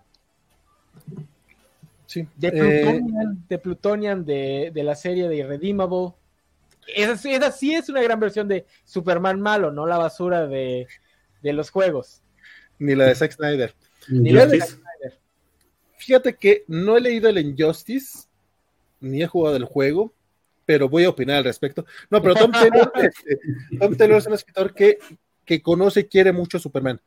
Entonces, me, han dicho que sí está bien escrito, Isaac de la Rocha, pero también Isaac dijo que, el Batman de Snyder y de Capullo era bueno. Entonces, vamos a tomarlo con un ápice de, de, cierto. Dice Isaac, a Isaac lo recomendaba mucho el, el Injustice, por ejemplo, el Deceased, en la manera en la que, en la que Tom Taylor escribe a Superman en Deceased, le da el, beneficio de la duda. Por acá preguntaba alguien que si Dark Knights of Steel, que también es de Tom Taylor, que si es un cómic de Superman o de Batman. De hecho, es un personaje de. Es un estudio de los dos personajes, de lo, que descubrimos por ahí de número 6 o 7, y la razón por la que Superman aquí. De hecho, justamente es, es, es, es de cierta manera respuesta a, la tontería esta de, Tarantino de que Superman es el de verdad y Clark Kent es la máscara. Vemos por qué en este universo de Dark Knight of Steel, eh, Kal-El es Kal-El y no Clark y deja de ser Superman. O sea, está bien pinches bonito lo que está proponiendo Tom Taylor. Espero que lo cierre bien porque no siempre cierra bien sus historias Tom Taylor. Entonces, por ahí confío, confío, confío que Injustice funcione. Tom Taylor es el que le dan 80 números y dice, ay, es que todavía necesitaba más tiempo. No, no, no, no, ese es Tom, King. Ah, Tom King, Tom King. Sí, eso, eso de la máscara te lo creo en Batman, donde muchos escritores llegó a un punto donde lo escribieron con tal de que Bruce Wayne ya no le importaba. Pero, porque los escritores son huevones. Eso es, esa es mi bronca con, cuando salen con esa mamada de que no, es que Bruce no es Batman o Clark no es, este, o sea, no, sus identidades civiles no, no, no, importan, es como, es porque son unos huevones. O sea, no. Sí, con Clark su identidad civil es muy importante. Te la podría valer de Diana, porque Diana es la mujer maravilla. O sea, yo sé que tuvo su etapa de Diana Prince y de espía y de sus mamadas, pero realmente la mujer maravilla es Diana y punto. Eh, pero los demás no, güey. Superman y Batman son de los pocos personajes junto con Daredevil y Spider-Man que sí es útil la identidad secreta. Para todos los demás nada más es un lastre de otras épocas, pero para esos cuatro sí, porque sí hay una diferencia entre lo que quieren hacer como su figura, como su figura superheroica y su personalidad real. Porque Superman y Batman son íconos, cada quien en su propia perspectiva. Entonces, los personajes tienen que proyectar cierto cosa diferente a lo que ellos son realmente, como Clark y como Bruce. Claro que en el caso de Bruce se empantana un poco porque Bruce también tiene que fingir ciertas actitudes para que la gente vea a Bruce Wayne de una forma diferente a la que realmente es. Que es, que es ahí donde se hacen pelotas y salen con. No, es que realmente Batman es la, es la personalidad real y Bruce es la máscara. No, no, no. Batman es un ícono. Lo crea para crear terror en algunos y para crear la idea de que cualquiera puede luchar contra el crimen en otros. De eso tratan las películas de Nolan. Este, no se confundan que, las películas de Nolan también tienen sus asegúnes, pero con, sus broncas, a mí Batman Begins y, The Dark Knight me gustan mucho. Dice Gaider, este, Bruce se me hace también un lastre. Qué cosa interesante hace Bruce. Incluso Danny Rand se dirige. Llevarse bien con sus hijos. toda, la dinámica con los Robin está padre cuando lo ves ser el papá de ese grupo de niños. Sí, ¿no leíste 52 donde se fueron a un viaje crucero gay? Ajá. con Timmy y Dick. No, es que también es parte de la fantasía, ¿no? Ver a esta persona que perdió a su familia, que pues está construyendo su familia con, con niños huérfanos. en pues, general, ajá. chequense el, el, Batman Begins Forever, o sea, no es nada más un ah, el, capítulo. Sí, sí, sí. es como, como dijo el, el, Bruce en John Justice, ¿verdad? Cuando dicen, oye, ¿cómo que Capitán Marvel es un niño? ¿Y tú lo sabías? Sí. Ah, es que quieres hacerlo como tú, ¿verdad? No, quiero que no sea como yo.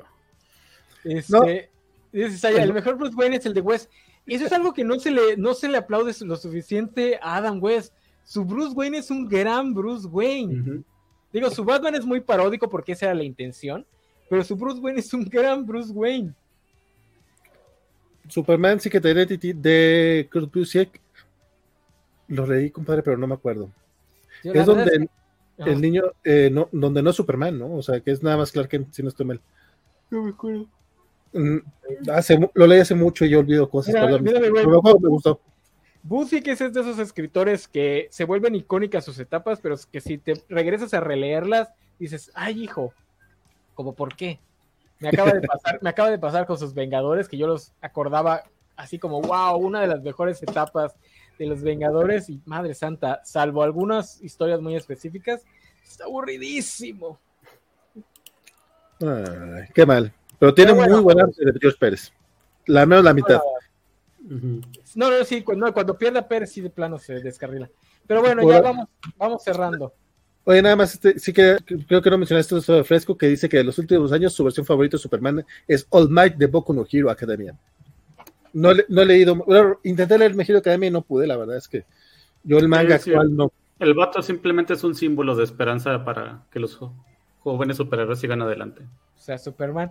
Yo intenté igual entrarle a My Hero Academia, pero a mí sí me quedan gordos los protagonistas llorones. Yo sé que eso es lo de hoy, lo que le gusta a la chaviza, pero cuando tienes el protagonista llorando cada rato me cae muy, muy gordo. Y tarda un montón para que deje de llorar, ¿eh? se vuelve insufrible. Y luego, día, pero... Ahorita está como que se volvió malo, ¿no? Entonces como que... Ah. No, no se volvió malo.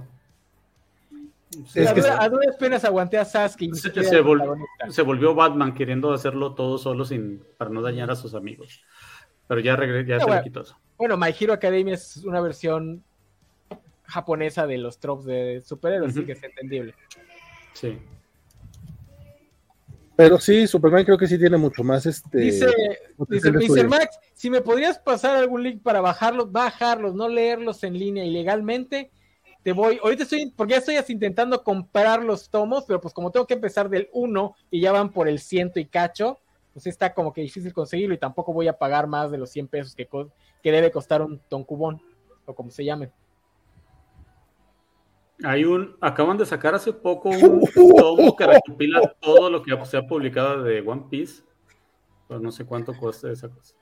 Perdón, no, no, esa cosa cuesta 50 mil pesos, compadre, y nada más se hicieron 50 piezas. Es una pieza de museo, mamona. O sea, no, es para leerse. Perdón, es que acabo de leer el, comentario de Guide donde sale que Astro City está sobrevalorado. Compadre, no, por eso no te tomo en serio a ah, veces. Híjole, no está sobre no sobrevalorado en el sentido de que no sea bueno, pero sí le aplauden más de lo necesario. hay muchos que están aburridos hasta las gónadas, pero obviamente tiene dos o tres historias muy, muy chidas. Como Batman. Como Batman. También te, también te voy a empezar a malverar tiene, ¿no? Ay, mira, no me vas a decir que la historia del Silver Agent está muy buena. Tengo que releer todo eso porque hace mucho que no leo. No, yo, yo sé que si nada más se acuerda de la historia del colgado, que, que, va con el tipo que se acuerda de un mundo que ya dejó de existir, este, si nada más te acuerdas de cómo Astra crece, primero la conoces de niña y luego ya es adulta, oh no, sí, buenísima. Si, te, si la tienes que leer, dices, ay, güey, esto te lo pudiste haber ahorrado. O sea, de hecho, de hecho no, tienes que publicar todo lo que se te ocurra, señor Bussi. De hecho, pienso, pienso leer todo este Astro City. Yo, yo lo intenté, pero ya me acabo de dar cuenta que no está completo lo que descargué y ya me dio huevo a seguirle. Por la verdad, hay algunos que sí los tengo que sufrir. Digo, ah, ya estoy muy viejo para estar haciendo esto. Digo, como también intenté, estoy intentando leer From Hell y ya me di cuenta que a Moore se, le pasó como a, como a este James Cameron con Avatar, se le olvidó que tenía que contar una historia. Digo, sí que padre que investigaste todo lo de Jack the Ripper, pero si querías presumirlo, hubieses escrito un libro de investigación, papá. Se te olvidó la historia. Igual que Cameron con su Avatar, que estaba muy feliz de la nueva tecnología, y pues hasta el último minuto se, se acordó que tenía que contar una historia. Ah, como odio Invencible y a Omniman. El Miracle Man también se nos olvidó, ahí está también. Ah, Miracle Man. Que es copia de la copia. Es la copia de la copia, sí. Sí, él es de, de Shazam, ¿no? Este, pero, pero bueno, sí, pero igual creo que sí hay manera de, de explorar más a, a Superman. Eh, mira, mira, aquí sí nos, aquí sí te agarró, nos agarró. Quiero notar que ninguno de ustedes ha leído completo su CD. Por algo será así, esa es mi crítica. Hay mucho que es paja. Digo, sí tiene cosas muy, muy chidas, pero hay mucho que es paja. Yo no, yo no lo leí en su momento porque pues, no, no, tuve manera de, de, conseguirlo, por eso quiero releerlo completo. Está pero, en internet, Valentín. No lo has leído porque no quieres. Querer es poder. Querer yo es poder. A, hasta hace cinco años no leía en internet. Perdóname, perdóname. Yo solo compro los tomos de 400, no, este, iba a comprar el que me, el que me recomendaste de algo está matando a los niños, casi 500 pesos, un cómic creo que de 48. No, no, no, no, no, no, no, no, no, no, no, es de 48, son cinco tomitos, o sea, ha de ser de 144. 120. No, lo, no, no, no compres este. Ahorita no, te digo. O sea, si los 100 pesos del manga me estarían doliendo. Es de, no, no, no, güey, lo que, lo, que pasa es que, lo que pasa es que también yo los que compro, eh, ese, tuve, tuve, tuve la suerte que me lo regalaron, este, muchas gracias Biscochan, creo que fue, o, o, fue Romina. Es que había, había dos, estaba el tomo de Once and Future y el de, y el de Something is Killing Children, y los dos me los regalaron, pero es que en inglés este, no salieron tan caros, estaban como 600, 700 pesos, con 18 números, y en ah, formato ah, chingón. Fíjate, no se me había ocurrido, voy a buscarlos en Amazon cuando estén en oferta y me lo compro así, porque la verdad ya me está dando hueva a leer en mi tablet. Nos dice, Astro sí tiene una cosa chingona, no, no, no, tampoco exageres, tiene cosas padres, por eso es que están aplaudidos, o sea, es muy padre cómo de repente explora cosas que los cómics de superhéroes nunca van a explorar. Que sa salió, el Metro, salió el Metrobook de estos sí, es el que me quiero comprar, salió 500 pesos y trae como 20 números, este. Este, no, yo creo que nos podemos alargar otra media hora, sin problema, da, vale. Ah. ok, va, ya vamos cerrando. Pero ya, no, no, aquí nos podemos alargar hasta dos si quieres. Este... Pero alárgame esta. Digo, ¿qué? ¿Sabes qué te, ¿Sabes que te puedes alargar, Valentín? Mi fe en, en, nuestro Señor Jesucristo. Exactamente. Este, ahora sí, ya, ¿quién es mejor personaje? ¿Batman o Superman? A ver, vamos, Gámez. Superman. Tiene, a, a, final de cuentas, tiene más puntos buenos que Batman. Me, o sea, yo reconozco, me gusta más cosas de Superman, su lore y así. En general, todo lo que creó del universo. Hay historias que me gustan muchísimo más de Batman y ciertas cosas, pero sí siento que se ha quedado muy estancado comparado con Superman desde hace tiempo, años, décadas. Ok, sí, yo también Superman. Aquí nos ya dice un, buen cierre, este, nos dice el Guider, recomendarte historias de Superman y Batman.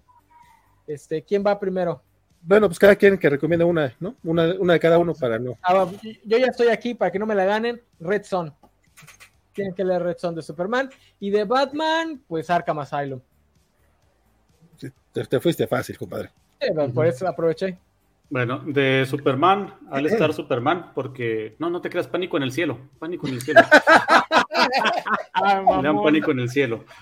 Y de Batman tengo dos, o sea, hay un número eh, cuando este, no me acuerdo, creo que se llama Primer Día, que es la historia donde Tim Drake se introduce como Robin, que tiene una aventura con Batman donde hay un chavo que le, lo están bulleando y empieza, se sube a, un, a una atracción en un, en un parque de diversiones y trae un rifle de, de sniper y le empieza a disparar a la gente. Y es como Robin solo, el Tim Drake, habla con el chavo y lo, trabaja con él y Batman se da cuenta que sí está, va a ser el Robin adecuado, que eligió bien. ¿No te acuerdas cómo se llama?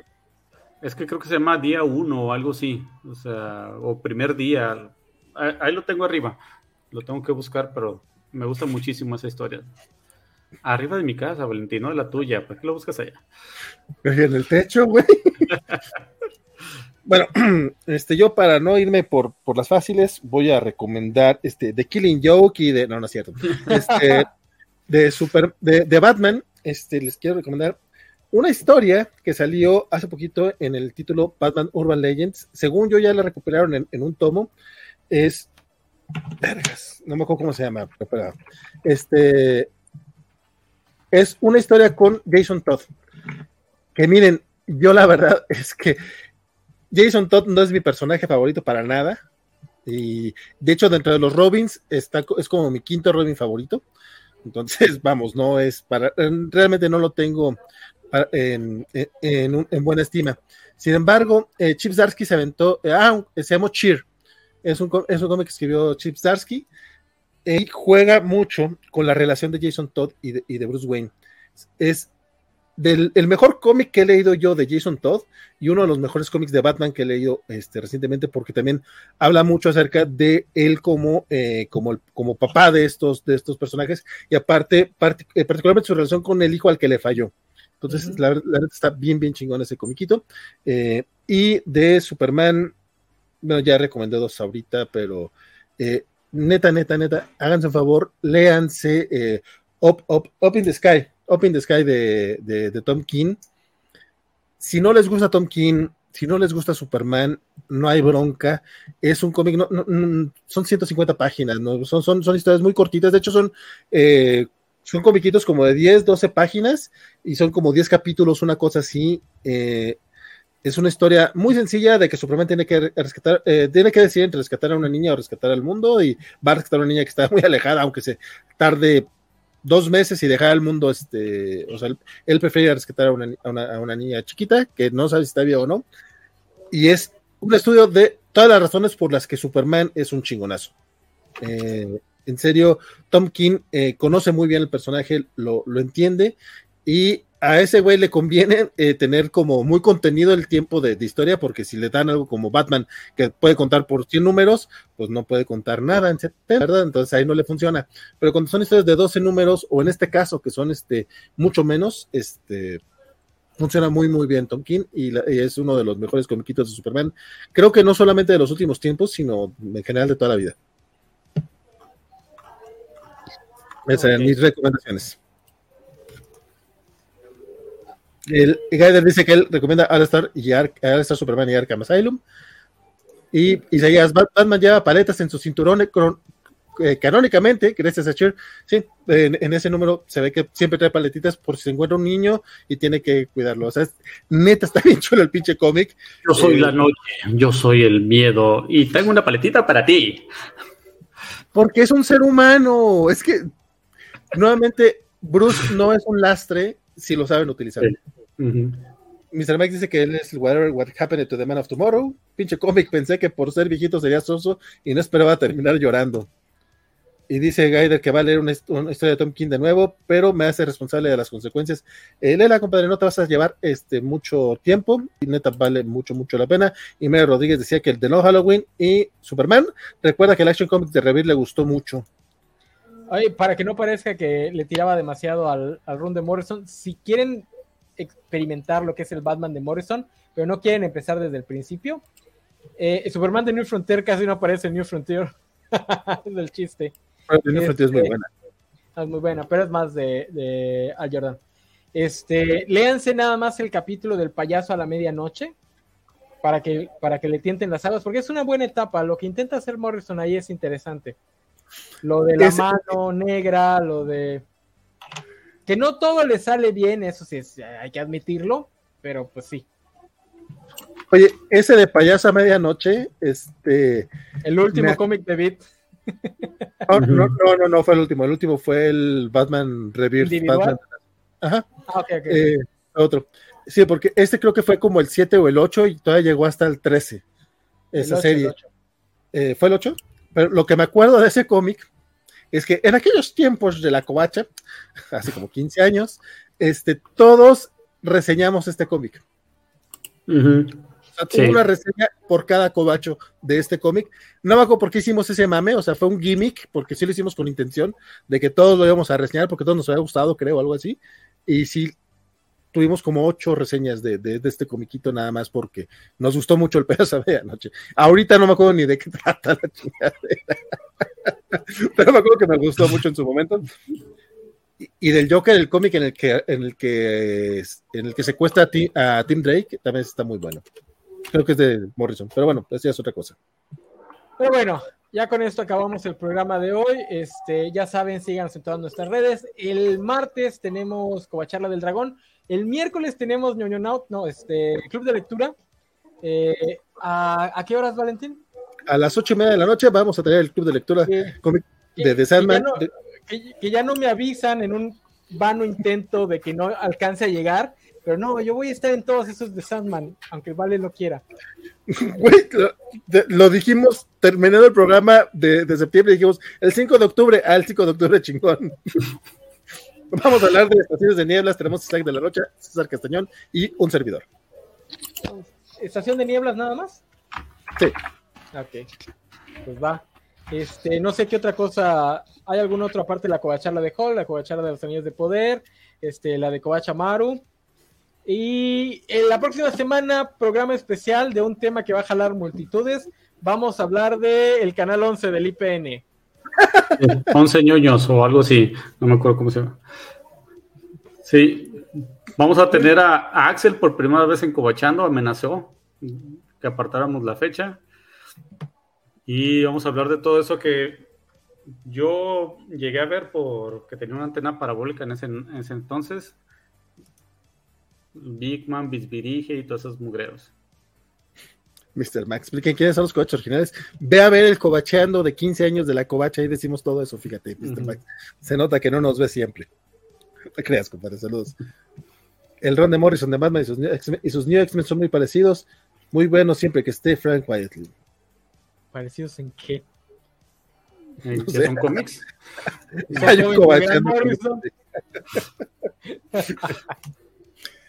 Todavía no releo Seasons of Mist, voy a, voy a intentarme todo lo que diga, que voy a inventarme todo lo que digan en vivo, yo también lo voy a, yo también lo Y van a hablar de las credenciales de Bisbirige. Este, Conéctate el próximo, el próximo sábado donde va a estar Games con gente que no es de Cobachando para hablar de eso. Yo también voy a andar aquí para molestarlos, pero.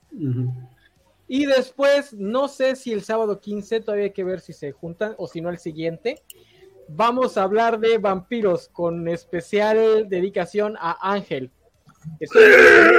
¡Sí! Voy en la cuarta temporada ya, güey. Se está bien pinches perra la serie. Te lo dije, cabrón. ¿Por qué no me habían dicho? No mames, y, a mí la quinta es la que me gusta más. Yo por eso peleo que esta serie nunca saltó el tiburón, que empieza bajo y va subiendo.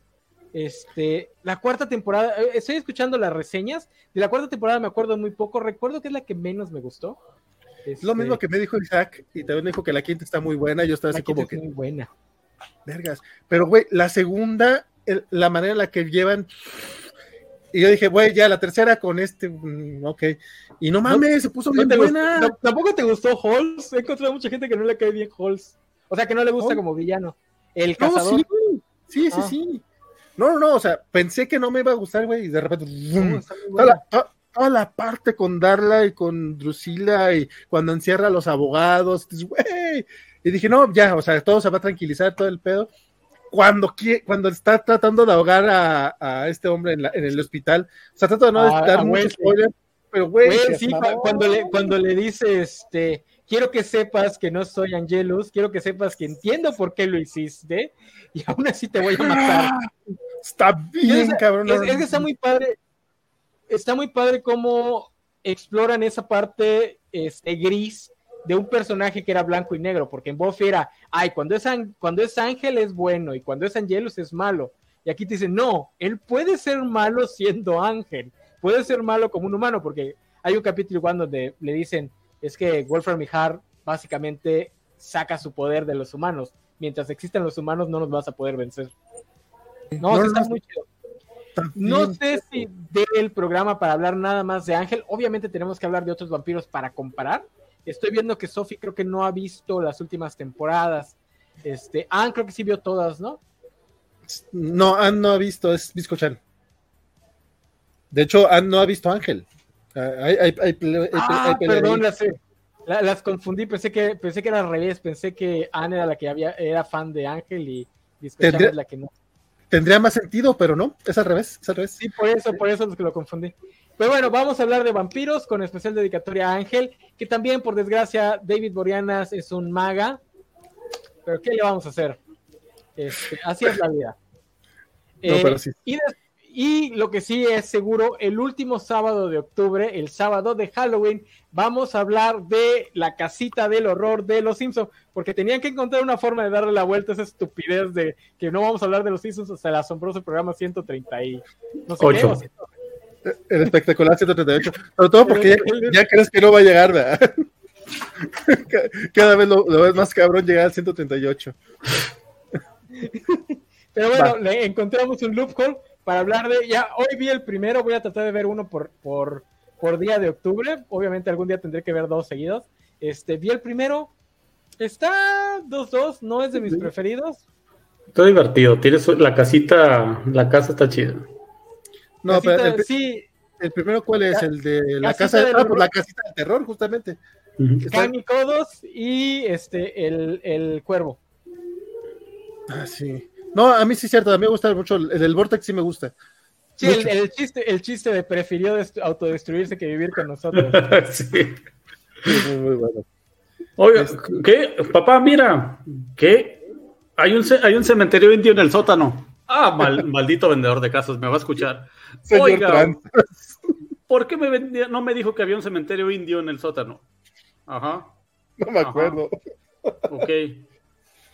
Dijo que sí me dijo. Este, no, Cisaya, acabo de decir que vamos a hablar de Ángel. Y además nos queda un este, nos queda un fin de semana que todavía no, no sabe, no sé qué va a pasar. Si el de Ángel lo hacemos después del IPN.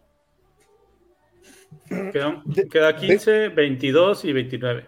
De hecho, voy, voy, anunciando algo que ya medio les había dicho a, las personas involucradas, pero creo que no había quedado muy claro.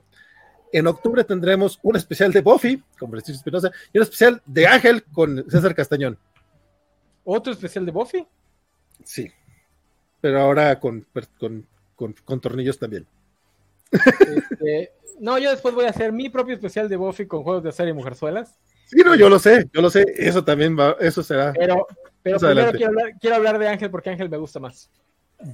Ángel, qué bueno está, no pensé, porque a mí sí me gustó la primera temporada, pero ya, ya, ya entendí por qué dicen que, que, no es la mejor, porque las otras están bien perras. Es que la primera temporada, pues querían mantener eso de, ah, es que es un detective y, y viene la gente a buscar. Y la segunda es donde dicen, no, vamos a hablar de que el güey está deprimido. Que entiendo por qué muchos se bajaron del carro ahí, porque sí, especialmente si tenías que, yo tenía 18, pero bueno, era, era ñoño. Entonces esa temporada a mí me llegó mucho, pero sí, a muchos les ha de ver aburrido que básicamente es Ángel que se deprime casi media temporada, este, pero está muy, muy chido. Bueno, yo me tengo que ir, jóvenes, para que se queden hablando de vampiros gays. no, ya, ya voy a cerrar. Este, gracias por estar aquí a todos, ya saben lo que viene, vean todos los programas de la covacha y este, pues nos estamos viendo. Bye bye.